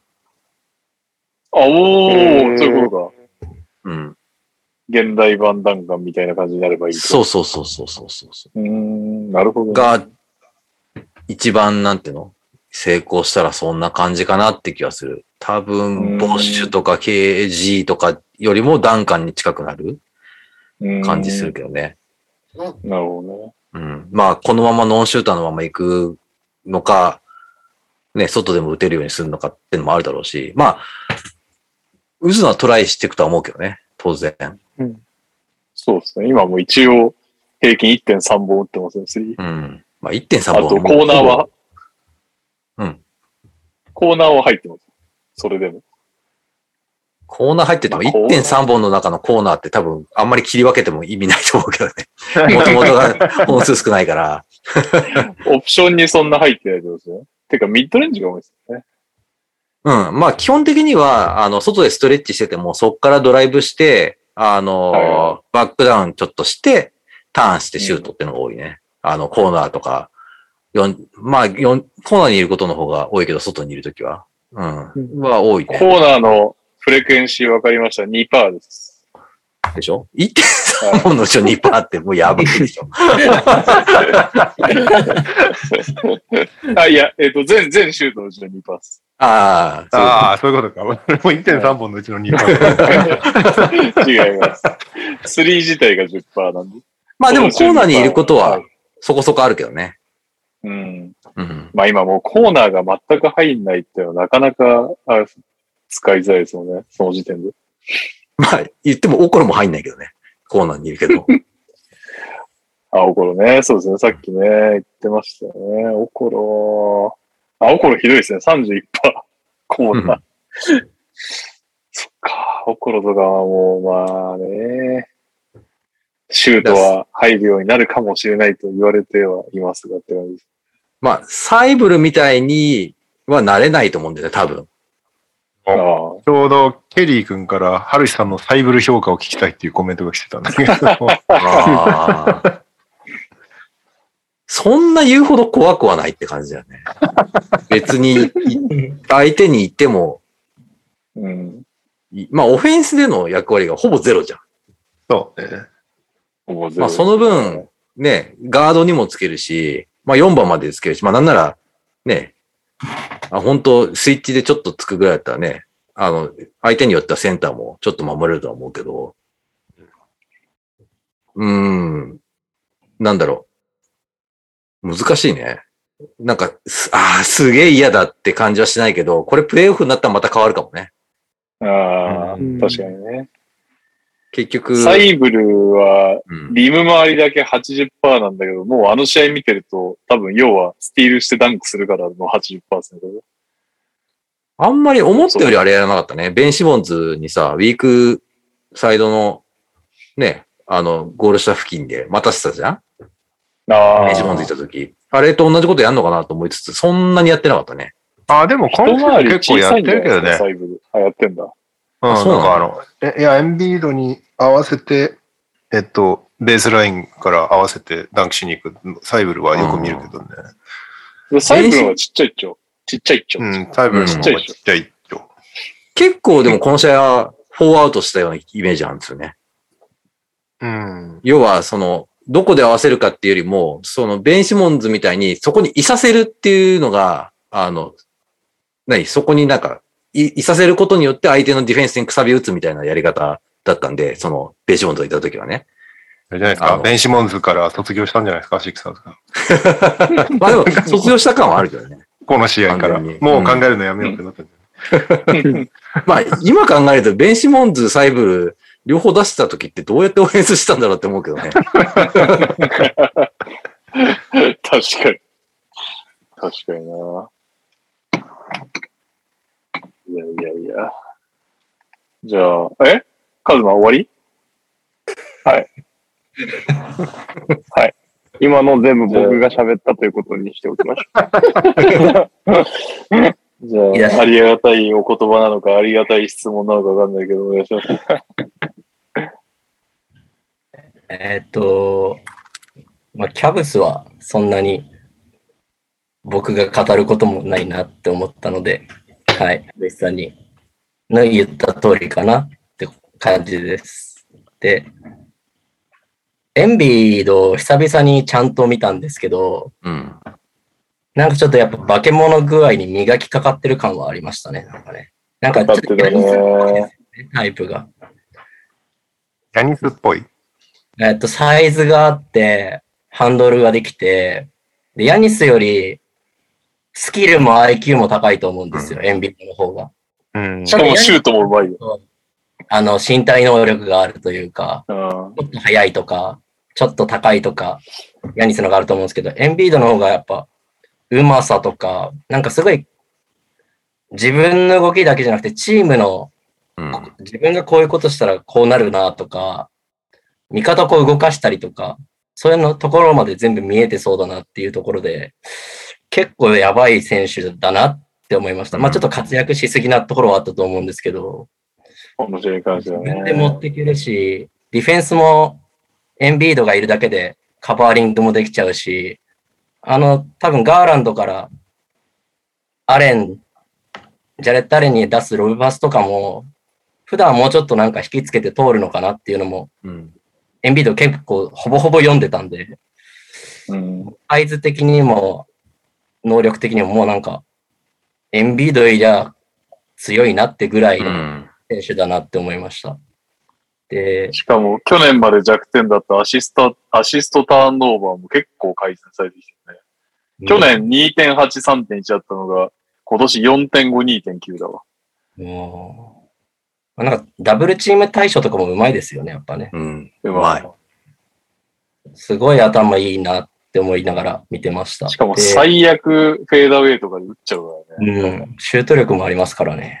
うんで、なんか、シクサーズチームとしても結構そのサイブルだけじゃなくて全体的に結構タイトなディフェンスの意識があって、ダニー・グリーンとかもやっぱディフェンスうまいと思うし、ハリスも全然いいと思うし、結構チームディフェンス的にもいいのかなと思ったんで、レギュラーシーズン的にはもうこれだけである程度勝てるだろうし、いいチームだなとは思うんですけど、なんか、やっぱエンビードにかかる負担もでかいから怪我も怖いし、エンビード出てないとき、代わりに出てくる選手も今いないじゃないですか。ドラモンドすらいなくなっちゃったんで、なんかリリード、若手の。インサイドとか出てましたけど、あれでプレイオフはまず厳しいし、うん。そもそも層が薄いんで、シックスマンがニャンとかミルトンとかそこら辺なんで、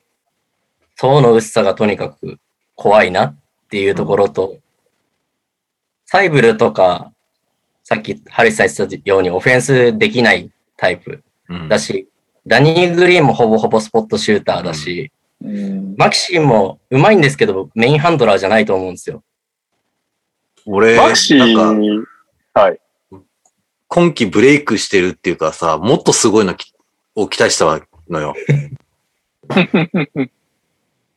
あ、エンビードいないとダメなんだなと思って結局。でもどう見るかっすよね。エンビードいるからあの動きなのか。っていう。うん。だって、異常ですよ、率2年目としたら。多分。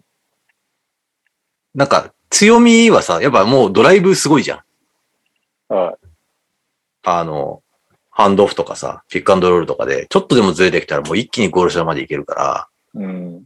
まあ、あれはもうとんでもないしさ、まあやっぱ、そういう選手がね、あの、トランジションで走ったらもうちょっとどうにもなんねえなっていう感じはするけど、はね、トバイアスなんかもさ、結局ずっとエンビードいないときに、ステップアップしてほしいんだけど、できないねって言われながら来てるけど、い。うん。トバイアスとマキシーでやってても、まあ一緒だなって感じはしたけどね。この試合、俺ちょっと今シーズン初めて見たからさ、シクサーズ。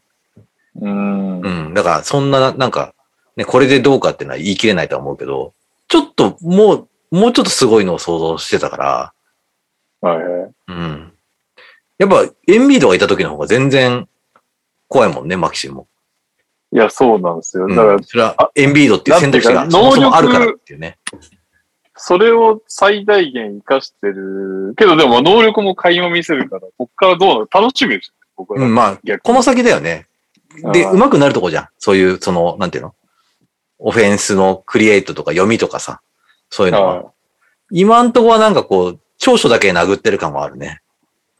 い。マキシ頭はでもいいですよね、絶対ね。うん。オフボールもで全然ダメとかじゃないからさ。はうん。ボールのもらい方とかもすごい考えてやってる感はあるから。確かに。ああ、でもあれか。うち、エンビードいないときにやられ、誰にやられたんだっけ？マキシも結構良かったんだいや、最後マキシーにやられましたよ。そうだよね。ドライブ、それこそドライブにやられましたよ。あー一気に持ってかれて終わりましたね。まあ、あとはキャブスが絶対ビッグセンター1枚いるってのもあるかもしれないけどね。はいはいはいはい。うん。まあ、あとはオコロが結構ね、マキシに対しては結構良かったなって気がしたけどね、この試合は。はいはいはい。うん。まあ、アンダーしまくってたから、一本アンダーしたとこ、スリー打たれてたけど、その辺に対して、ね、外から決められちゃうとまた変わってくるんだろうけど、この試合はうんアンダーしまくったのがもう、バッチリハマった感じがするけどね。マキシに対しては。その、お、対、えっ、と、オコロの対マキシっていうのはすげえハマった気がするから、うちのディフェンスが雑魚だったのかもしれないですけど、あれが、エンビード休みで、うん。オーバータイムでやられた試合は、マキシ33点、小林ハリス31点と普通に 仕事されまししたね。ね。あ、でもこれはまだドラモンドいたんだ。ああ。ラモンドがいないってなるとまた話が変わってくる。まあ、的ないのきつそうだったけどね、エンビードいない時間に、対に。そうですね。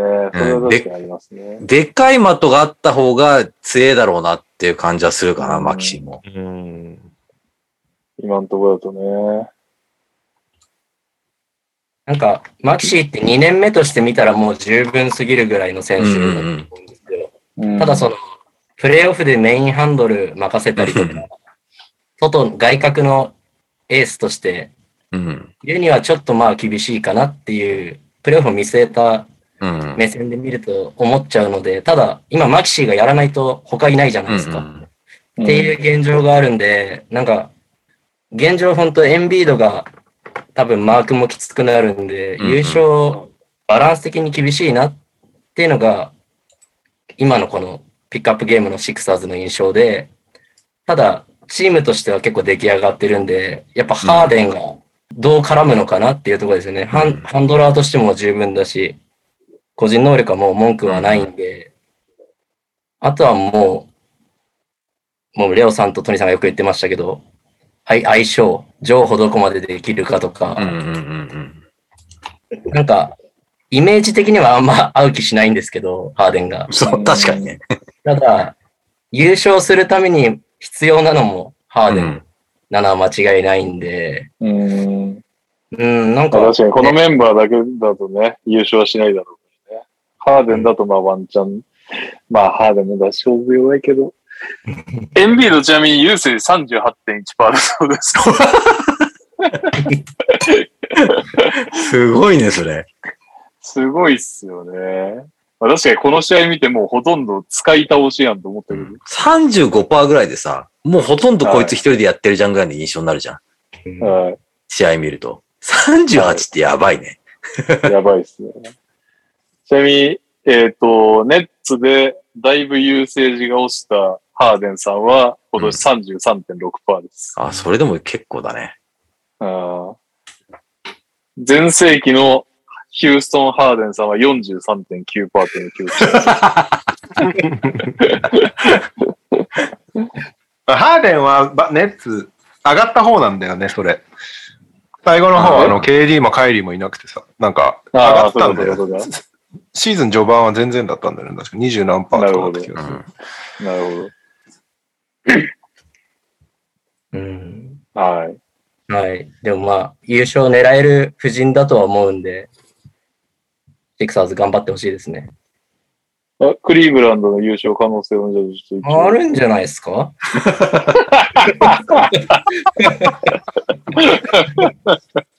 いやでもガ、ガーランドはすすごいですよね。やっぱね、シュート力がとにかくあるな。夢しかない。夢しかないですよ。ガーランドは。ど どっちも強いですね。うん。最後最後はマジック目線で。いやいやマジックから見たらどこも強いです。はい。というわけで、ちょっとハリキさんなんか言い残したことなければ、来週の選びますけど。ガーランドってどれぐらいまで行くと思う？みんな。俺はオール NBA 入ってほしいですけどね。オール NBA。あ、いやいや、今シーズンじゃなくて、この先。いや、だまあ、この先、まあ、今シーズンもちょっと僕、東のガードの内容を把握してないけど、うん。あの、それは選手としてどのレベルみたいな。最低でもってことですか？そうそうそうそう、それそれ。難しいな、結構。選手が難しいな、なんか。リラード。あ最低でもリーダーとか。最低でもリラード。あ最高リラーあれでしドょ？選手のタイプとかじゃなくて、あの、あれでしょ？レベル的にってことでしょ？ポジション、レベル的にだからつあの、立ち位置的にってことだよな。確かに、それは。的にまあ、それはなんかわかるなっていうのもね、含めて。最でもリラードを超えてほしいけど、リラードはリラードでちょっと伝説系だからな。うん。記録的にはリラード抜くかもしれないですけどね。記憶で抜くかわかんないけど、リラード。ああ、誰だろうな。超えてほしいの個。人、個人タイトルを取れないナッシュぐらいじゃないですか。MVP にはならないな。MVP にはなれないですけど、ナッシュみたいな感じにはなるのかなって。ーあでも、ナッシュよりは、あ、そんなことないのかな。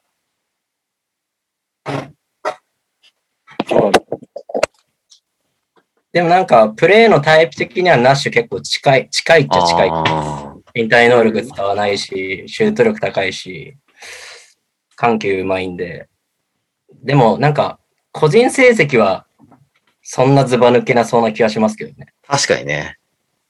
うん、ただなんかこ、こんだけガーランドしかいないチームで、まだ20点10アシストいかないからね。まあ、近くまでは来てるけど。え、20点乗ってないですか？?10 アシストは乗っ。ギリ乗ってないんじゃない？多分。20ちょうどぐらいだと思います。そうそうそうそうァンタジーで持ってますけど、20点ちょいとかです、今。確か。おー20点はね、多分超えてくると思うけど、でも確かにな、普通にモーブリーとかもいて、そこもんで確実に伸びてくるから、そこを考えると、スタッツが爆発的に伸びることはあんまり期待しない方がいいかもしれないね。あ、8アシストだ。うーん。あアシスト伸びないような気するんだよね、多分。うんあのうん。要は、カリーみたいに、オフボールで点取れるからさ、うん。はいはい。うん確かにねシュシューター的になれるから、で、うん。まあそこからね、そこができたズレ使ってみたいな感じのもやるし、そんなになんていうの？自分でボール持つことに、今はね、こ固執しなくなったから、ルーキーの時とかはもう結構、あの、ボールちょっと離せない感じの子だったけど、うん。やっぱ、できることが増えてきたことによって、あれだから、良くなってきた感はあるけどね。うん。なんか、個人成績的には今年の20.8アシストっていうのが結構ちょうど史上なんか22点、8アシスト、9アシストぐらいまでいくかもしれないですけど、なんか27、8点取ったりはしないかなって感じですね。うんその代わりね、なんか確率が良くなったりとか、効率が良くなったりとかっていう感じだよね、多分ね。選手のレベル的には、トレイヤングぐらいにはなんか、同格ぐらいなんじゃないかなって俺は思いますけど、ただヤングの方がやっぱ、プレー内容的にもスタッツに残りやすいプレーするんで、うん。あ出たよね。うん、でもなんか同格ぐらいすでに来てるようなイメージは受けます。最近ね、たまにクリポに見えるときあるんだよね。おあのそれは、なんていうの、ベースラインまで、要はほら、あんまりベースラインで打つ人いないじゃん、自分でボール持って。あやっぱどうしてもミドルラインで打つ人多いじゃん。とか45度ぐらいで。もう、クリポとかってどこでも打てるじゃん、正直。うんそれぐらいまでなんかこう選択肢を広げられるタイプかなっていう感じはだんだんしてきてんだよね。ここな最近。るほど。うん。なんか、ガーランドのシュート力と多いな思えば、どこでも打てるって感じです。いつでも打てるタイプですよね。なんか、うん、そうそうそ確かにうそステップ踏まないで打てるタイプっぽいんう。ん。すごいなミッドレンジ53%。そう、ちょっと異常値なんだよ。マジで。すごいですね。クリス・ポールか斎藤匠かと言われてるこのガードの50%台。しかも、制限エリア外のペイントも異常に高いんだよね、確か。50%ぐらい。52%。でしょ？やばいんだよ、本当に。ガードが出す数字じゃないからさ。ショートミッドに関しては、あれですね、パーセンタイル100ですね。ポイント、全部ポイントガードでトップ。うーん。普通ね、なんかこう、効率って落ちるもんじゃん。あの、あれが、なんていうの？その、負担が増えれば。はい。負担増えて効率上がるってなかなかないよね。確かに。そうっすね。うん。そこが楽しみだなっていう感じはする。し、そうっすね。おんぶに抱っこ感やんぱ、半端ねえなっていう感じはするけどね。いなくなったら、そうですね。誰もプレイメー、まあまあ、そのためにルバートが入ったかもしれないけど。うん。だよくほら、ルバード取って、セクストンもういらないじゃんって、まあちょいちょい見見かけるけど、おう正直今のところ、2番で言えば、ルバート、オコロ、セクストン、そこにセクストンまで入れないとちょっと厳しいのかなって感じはするけどね、正直。そうっすね。まあ、そうだな。でもイメージは結構似ちゃうな。セクストンとルバートか。うん。まあ、セクストンの方が多分2分まではいける。はいはいはい。し、多分、あの、キャッチャーのシュートもセクストンの方が上手くなりそうな感じはする。ああ、なるほどねうん。よりだから2番的なうん。感じにはなるのかなって気はするし、ハンドラーやらせるんだったら、ルバートの方がせ、あの、なよりシュートとかパスは作れるかなっていう感じでする。そのドリブルのキルの幅が、セクストンの方が狭いから、やっぱどうしても縦に縦にって感じだからさ、セクストンの方が。ーはいはい。うん。っていう感じはするかなるほど。な。うん。まあ、まあ、金次第かな。でも、セクストンは。そんなに高かったらいらない気がするな。今んとこもともと5年100っていうオファーをしたらしいけどね。なるほど。まあ、それはそうですね。その怪我前です。まあでも、そんなに減らさないんじゃない？多分。おー。なるほど。結局そえルバの、ートってどんくらいですか？今17ぐらい18ぐらいまでま。す18か。ぐらい。うん。でもそう考えると難しいですね、これ。だってガーランド、ガーランド、ジャレット・アレン、モーブリー、えー、ルバートでもうほぼほぼ結構、こっからお金払うことが見えてて、さらにセクソンに5年あとは客行くかっていう。払わないと、もう補強の手段がなくなってくるから、もうキャップずっと超え続けてるからさ、うん。FA は取れないじゃん？まあ、キャップも空いてないし、そもそも来ないしってのもあるし、うん。再契約するしかないんだよね。まあまあ、サイントレードとかっていう手もあるけど、もちろんね。選手を残すしかないっていう。そうそう、残してやっていくしかない。で、一応、20ミリオンだったとしてね。あの、はいねまあまあ、もちろん、5年100だったとして、まあ、20にするかどうかわかんないけどね。20で、はい。アレンみたいにずっと20のまんまっていう、据え置きっていう契約にするかどうかわかんないけど、例えば来シーズン20ミリオン払っても、キャップを、えー、タックスを下回る可能性はあるんだよね。それでも、まだ。うん。なるほど。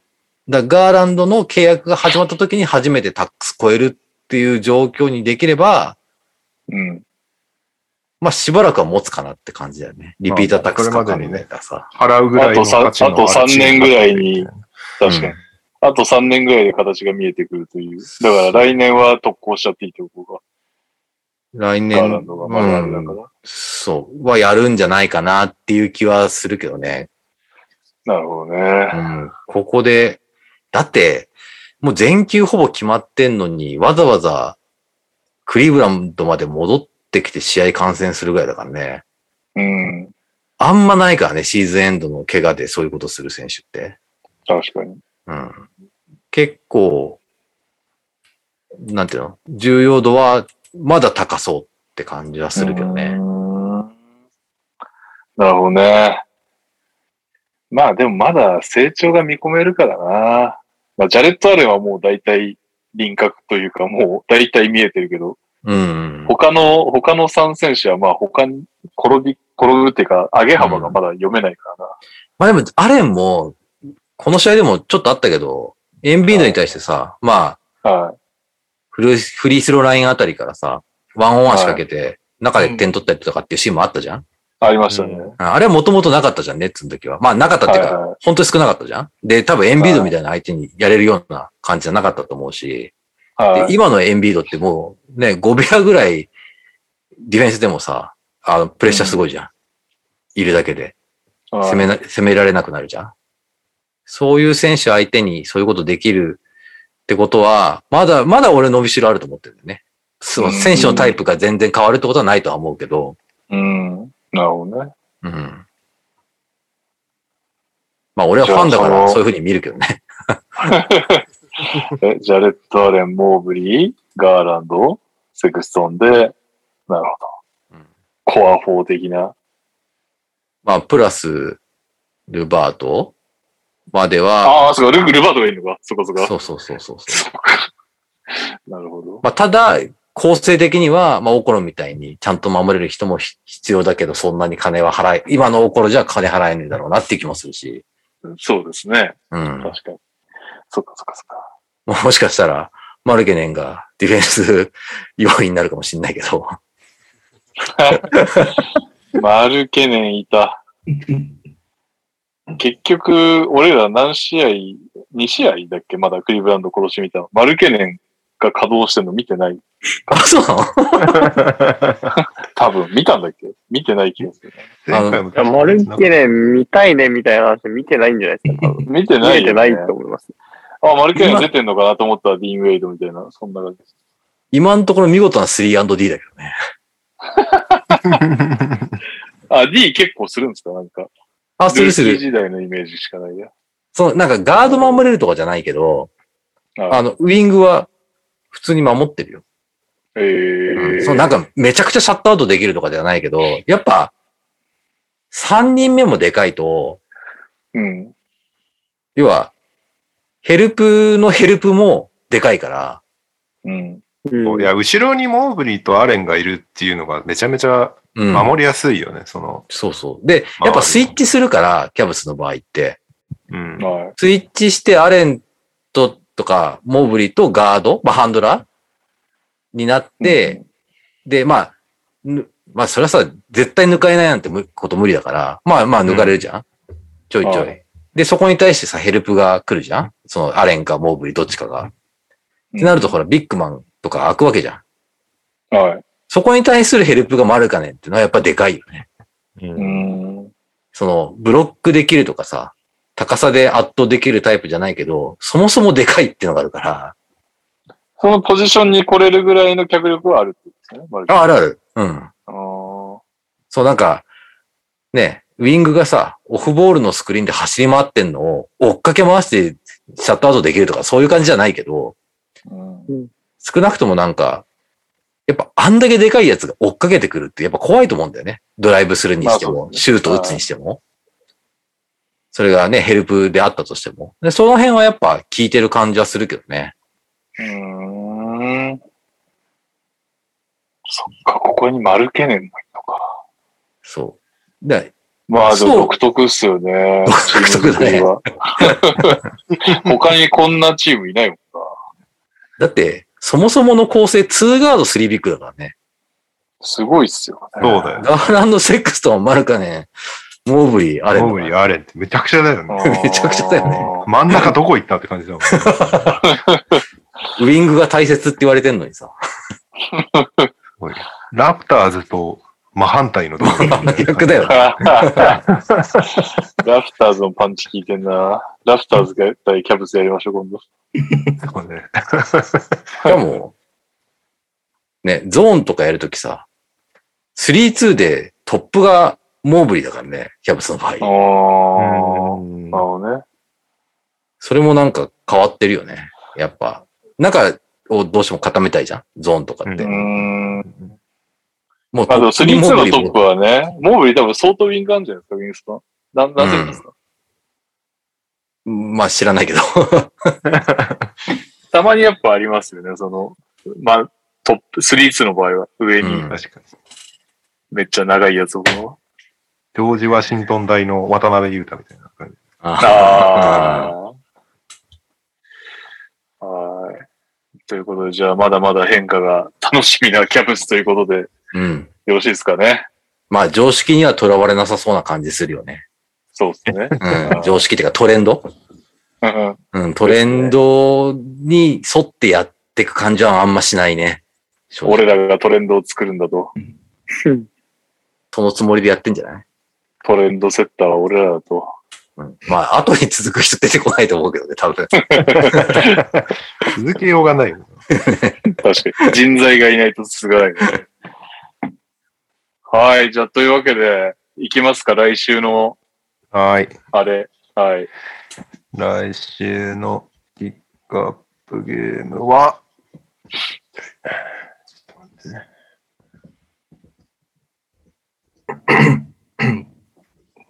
えーっと、明日が、ベーシック、ベーシック。ナゲッツウォリアーズ。なんか、見たような試合ばっかなんだよな。金曜日がウィザーズネッツ。ネッツはまあ、ベンシも帰ってきたらやりましょこっからもうオールスターウィークだもん。オールスターだ。ライジングう。スターズ。あ、オールスター。サタデーナライトライジングスター、デ本戦。デズモンド・ベイン MVP あるんじゃないですか？どうします？ねライジングスターズ。ライジングスターズがいいかな。なんとなく。まあ、オールスターそうしましょうなんとなく見ると思うんで。うん。あれその後は試合ないから。ライジングスターって1日でトーナメントやるの？これ。トーナメントだったよね。うん。一あ、そうか、そう、そりゃそうだよな。なんか50そんな点選に手の試合を、ね。そう、そうです50点選手の試合を2個やって、決勝戦が25点選手みたいな感じ。はいはいはいはい。うん。で、ライジングスターズですかね。了解です。ライジングスターズは土曜日？土曜日ね。土曜日、2月19日土曜日の午前11時から、ライジングスターズ。うん。3試合やるから、みんなちゃんと全部見てね。マジか。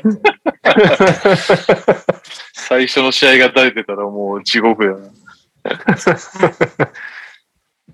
はい。はい。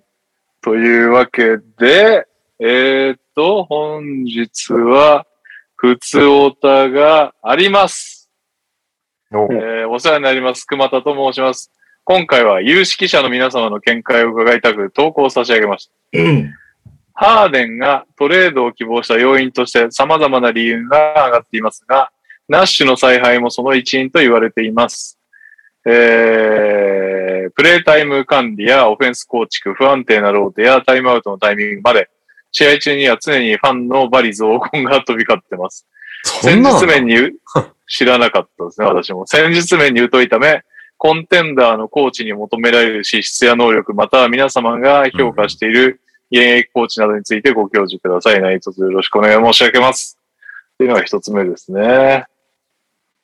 まあでも、コンテンダーのコーチは本当に、マネージメント力は問われますよね。これがもし、うそのハーデンがね、嫌だ、嫌で出てったって言うんであれば、まあそこは、結局、スティーブ・カーもそうだもんな。マネージメントがすごいっていう話になるかうら。ん、そうね。まあコンテンダーのコーチ、なんか、か、勝ったもんが偉いみたいなリーグだから、もう言えないけどね、なんか。まあ、選手に、なんていうの、ワワークさせるっていうかさ、うん。ちゃんとやらせる、うんまあ、やらせるってその頭ごなしにとかじゃなくて、そのちゃんと、まあ、全力を尽くさせるというか、うん。うんすげえシンプルなとこだと思うけどね。もうそれがないのは絶対無理だから、うん。戦術とかっていうのはまあ二の次だと思うけどね、俺は。いや、本当そうなってきますよね、トップはね。その時いる選手によって戦術なんて変わるからね。うん。まあやっぱアジャストとかもあるけど、うん。もちろんそれも必要だから全くないと、てかそれが足りないとやっぱ選手もついてこないと思うから、まあね、舐められるっていうのもあるしね。うん。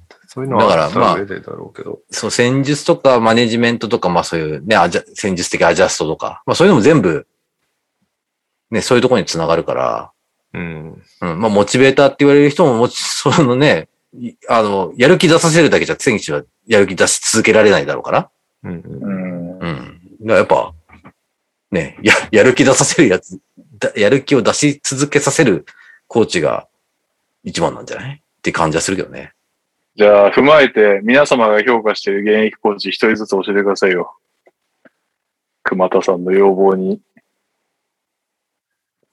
俺衝撃的だったのはスポかな。ああ。あの確かに3人をまあ、うまくまとめたし、うんうん、うん。ボッシュ、ボッシュとか元スターなのにあんな馬車馬のように働かされるんだって、すごくなんか衝撃的だった覚えがある。うん。まあ俺はどうです、か？はい。ルー、だね。ああ、キャブスファンスもんね。うん。まあ JB って言いたいとこだけど、やっぱルーはすごかったと思うけどね。うん。ちょっはい。と、すごかったね、あれは。いや、ボケ品か。やっぱなんか、テーマっていうかさ、はい。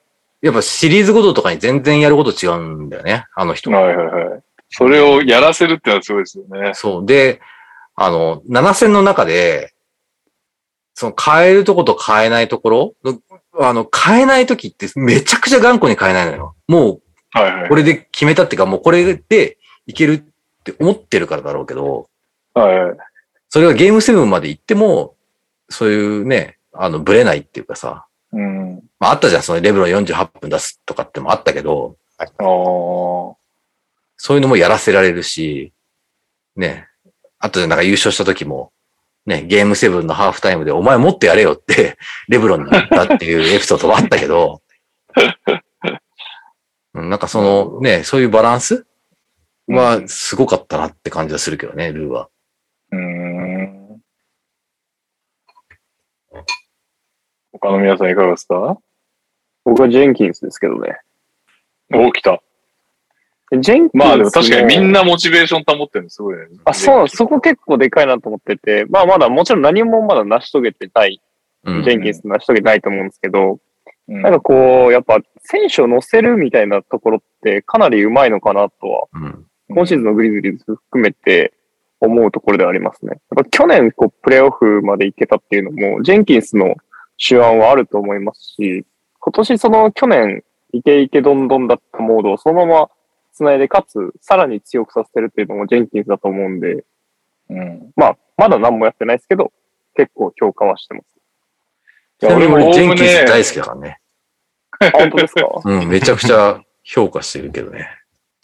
あの、おおむね俺も同じ評価だけど、ただまだ、あの、何も成し遂げてない以前に、あれだよね、手強い、あの、一癖ある、二癖あるスター選手みたいな、出来上がったスター選手みたいなのをまあまあ、取り扱ったことがないから、そこら辺がミスだよね、ジェンキンスの場合は。そこはそうですね。まあ、そこはわかんないですね、確かに。うん。今のところよくやってるけど、もちろん。うん。はい。お二人は？残り。僕は、モンティ・ウィリアムズですかね。ええー、そうなんだ。なんか、い俺もや、俺もモンティだな。強い、えま間違いないんですけど、やっぱクリポなんかも扱いづらいと思うんですよ、ある意味。うん。確かに、確かに。や、嫌だ、嫌ですもん、俺がコーチだったら。ああいう選手 結構こう、確かにね。モンティって、あの、インタビューとか、ベンチのあの動画とか、ベンチってか、あの、ロッカールームの動画とか見てると、結構こう、選手を立てるというか、うん。うまくこう、乗せながら、いい良好な関係を築いてるってイメージがすごくあるので、まあ、戦術についてはちょっと僕はあんま詳しくないんですけど、その、やっぱ、人心掌握というか、うん。人間関係構築っていう面ですごくこの人うまいんだろうなって思って見てるので、結構それがいいヘッドコーチというか、癖の強いスーパースターとうまくやっていくには、なんかフィル・ジャクソンもそんなのがあったじゃないですか、なんかうん。人心掌握みたいな、まあ、禅の心とかでしたけど、うん。ジョーダンなんかも難しいし、僕は現役の中だとクリポって相当難しいジャンルの人間だと思うのでそこら辺をうまくこう、乗せ、乗せつつというか、うまくバランス取りつつ、若手もこう、ブッカーとか、結構血気盛んな若者とかもうん。うまくまとめ上げてるっていうのは、結構すごいことなんじゃないかなと思って見てます。モンティは。確かにね。モンティはあれだよね。なんか、ベンチのさ、動画とかさ、見てもさ、あの、物腰がめちゃくちゃ柔らかいよね。柔らかいよね。そうだね。もっとなんかほら、駆り立てるようなさ、感じで、モチベートする人って多いけど、はいはいはいはい。うん。うんはい、こうなんていうの？ボイレンとかね。うん、そうそう、あの、あの、語りかける感じ？はいはい。うん。静かっていうか、ね、はいはい。あれはすごい彼のキャラクターをすごい表してんなって感じするよね。DMX じゃなくてコモンみたいな感じですよね。モンティは。確かに。でもモンティ、なんか、それもあんだよな。まあ、モチベーターとかっていうのもあんのかもしれないけど、なんかひたすらにいいやつっていうイメージはあるな。なんか、うん負けた時もなんか、優勝チームのロッカールームで君たちはすごかったみたいな演説してたよ。そんなやついねえだろっていう。違ったっけ？なんか、やそうそうそうそうそうそう。ねしかも、その後さ、記者会見出た時、泣いてたからねうん、悔しさで。うん。記者会見で悔しさすでな、ね、悔しくて泣くほどなのに、ちゃんとその前に相手の、ね、まあ、呼ばれたからっていうのもあるだろうけど、ちゃんと言ってあれだけスピーチできるって、まあ、なかなかないよね。すごい。なかなかないですね。俺もモンティなんだけど、たそう、でもた、そこが強いというか、単純に人間としてすごいと思うっていうところが多い大きいかな。なんか奥さんが亡くなった時の葬式のスピーチとかもなんかすごかったし、なんか、えとにかくその、やっぱだから人に、人からリスペクトを得る能力が高いんだろうね。うん。もともとアシスタントの頃からめちゃめちゃリーグ内で好かれてた人だし、ーそれがうん。そのまま選手、選手も当然そう感じてたみたいだし、だそれによってあんなにね、もうバブルの時からバッとカルチャー変えられるって、やっぱすごいことだと思うからね。うん。あれが、なんかね、バブルで一時的にすごくて、翌シーズンダメだったとかならまだわかるけど、それをもうね、うん2シーズン以上続けてるわけだから、やっぱ単純に まとめ上げる能力が高いんだなっていうのと、やっぱ選手にリスペクトされるかどうかっていうのってリーグ内でめちゃめちゃ大きいと思うから、そこはなんか揺るぎないもの持ってるから、モンティは。かなり強みだよね、そこは。人を選ばない感じするよね。そうだね。うんで、なんか多分クリポのことも分かってるから、多分なんか、まあもう任しちゃう時間帯とか作ってるんだよね、モンテうんィ。確か。そういうのが多分彼に合ってんだろうね、クリポにとっても。なるほどね。はい。そして、えーっと、普通歌がもう一通来ております。結局、ニャオクイズをやんなくても長いというパターンですが お、かしいな。えーオープニングに続いて普通歌失礼します。としひさです。先日、おかげさまで、ついに彼女ができました。おめでとうございます。えー、としこちゃんではないです。おめでとう、俺。しかし、懸念すべきことが一つあります。それが、彼女と新年度から遠距離になってしまうということです。こちらが関東、向こうが関西です。そんな状況でも彼女と長続きする方法などを伝授いただければと思います。遠距離マスターことカズマさんあたりに聞きたいですね。よろしくお願いします。いや、これはカズマさん、スパッと答えてやってください。そんなものは早く別れた方がいいですね。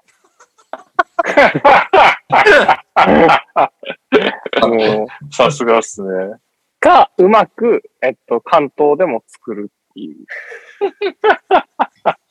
でも僕、福岡での出会いのこと、関係良好なんですよ。すごくないですか？いやいや、続い、なんなの？連絡と取ってんのまだ？連絡来るんですよ。来るんすよ、じゃねえよ。はい。すごくないですか？だから良好なんですよ。え、それは向こうも二股だからだなんじゃないの？あ別にそれはそれでも良くないですか？まあ別にいいだろうけど。全然 OK ですよ。それはなんかカズマがすごいっていうより、相手もカズマだっていうだけの話なんじゃない？ああ、じゃあ、とし、としカズマ対カズマを見つける。カズマ対カズマ。見つければいいんじゃないですか？そうそうそう。てか、本当そうでしょ見つければいいんって。確かに。高校生だと思いますね。高高校生は。校生で遠距離ってすごいね。新年度から遠距離ってどういう状況なの？大学の、彼女が一個上で大学行くとかはね、年久自体が高校何年生かもよくわかってない。あそれはありそうだかうん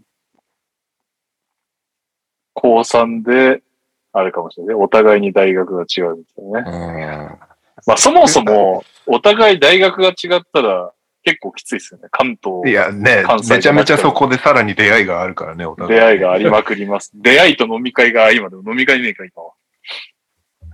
いや、こんないきなり希望を潰しに行ってはいけない。そんな番組ではダメだ。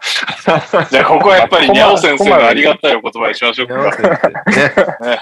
ニャオさえ、あ、え、カズマのありがたいお言葉で終わらないですか？ぼ僕は、カズマん、ちゃんとした、ちゃんとしたありがたいお言葉です。遠距離、遠距離続く、続けるためのね。続けるための。続けるだけなら簡単じゃないですか、だって。続けるだけだね。いやいやあじゃあなんか、あんまり、こう、なんていうんですか、気にしすぎないことじゃないですか？相手の動とか、もう何してるか分かんないんで、気にし始めたら多分、束縛期になっちゃうね。なんですか、メンタル的に良くないんで、うんもうあの、うん。遊んでるぐらいに思ってるぐらいのがいいと思います。メンタル的に。はい。あそんなに心の持ちようをね。はい。女を信用すんなってことです。え、はいニャオさんとカズマって、同時に一人だけしか、まあ、要は、何？浮気してないことってあるの？僕浮気絶対しないですよ。僕は浮気、いやいや、ほんと、ほんとに浮気彼女がいるときは、彼女がいるときは僕はそういうことしないんです。筋は僕は通したいタイプで、通したくないタイプはまた別の方なんで春石さんの質問がおかしくないですか？いや、でもち、なみに俺、俺が出会った頃のギリ20代だったニャオも、その時は似たような発言をしましたね。言ってましたよね。ははい。そっから崩れてったけど。す。着実に同じ道をみたいになってるじゃないですか。い。に20代の時は結構あの、頑張ってました。はい。頑張ってチーズ貫いてましたよ。はい。あークソの役にも立たないアドバイスが、ね、30、40のおっさんが高校生にアドバイスできるはずがないんだよ。確かに。君の気持ち一つだよ、最後は。そうだというわけで、また何かありましたら続報を教えてください。はあ、エンディングでございますよ。意外と長かったな。えー、2通いただいております。オリミラです。マークさん GM になりましたね。すごいですね。そこでお題ですが、NBA、B リーグなどどのスポーツ問わず、GM になったら面白そうな人でお願いします。なるほど。えー、そしてもう一人が、あ、これは多分おかかさんですね。俺が書き忘れてるので。ホワイトデーで返す相場の金額でお願いします。ホワイトデーで返す相場の金額。それはわかんないな。GM?GM GM になったら面白そうな人ってなんだろううん？マーク海島より面白いことあんのかな？いや、それなんですよね。それが僕も難しいよね。絶対それがないと思うんですよね。まあでもせっかくだから B リーグの GM にこの人みたいな感じにしますか。はい。マークさんにちなんで。あれ？狭めないで。GM ってなんかバスケ詳しい必要があるんでしたっけ？まあ、詳しい方がいいんじゃないですか。詳しくないよりは。大事なんでしたっけ？それはオーナーか。筋力はオーナーだね。うん。GM。まあでも選手の構成を考える人だよね。チあ、チームの構成か。あダリル・モーリーみたいに、スタッツオダグみたいな感じでも。あ、わかります。ああ、なるほどね。ああ、僕は思い浮かべ、思い浮かべましたよ。俺も思い浮かびましじゃあ、俺も思い浮かべました。はい。はい。はいでは、春日さん締めですね。私から行き、カズマまでメンバーが行ったら、最後、春日さんで締めて、シーアゲンでございます。本日のエンディングテーマは、えー B リーグの GM になったら面白そうな人です。た。3、うん。2、いい。1。マササイと、春日さん。俺、大柴総平。俺かよ。絶対マサさん。マサさん。マサ伊藤さん。元石川。やばそうだな。一番すごそうだったな。一番ぶっ飛んでそうだ。いいな。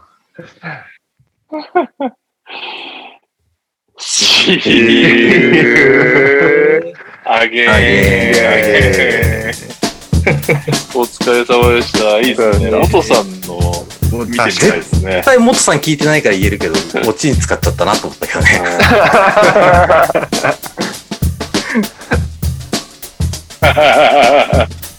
マサさんはね、それぞれの、それぞれのプランを見てみたいですけどね。元さんとか、うんまた斎藤さん。俺、トニーさんも見てみたいですね。元さん超マジでやると思うけどね。まあもちろんマジマジでやると思うけど、いや、なんかそその、うでしょうね。なんていうの？面白に走んないと思う。こうなったら面白いだろうなに走んなそうな気がする。はいはい。意超緻密に考えそう。確かに。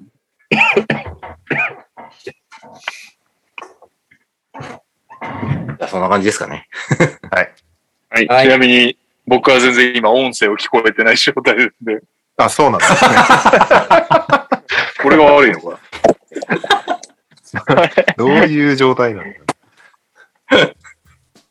止まっ、止まってはいないんだけど。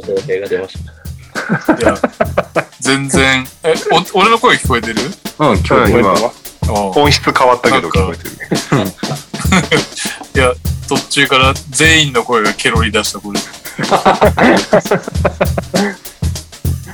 まあいいや。じゃあ、ハリスさんお疲れ様でした。ありがあ、とうございまし。お疲れでしたた。ありが久しぶりでとうございま楽しかったすです。またお願いします。はい。よかったら、あの、晴れるやつの方聞いてください。ああ、よろはいしくお願いします。では、ははい。はい。おやすみなさい。お疲れでした。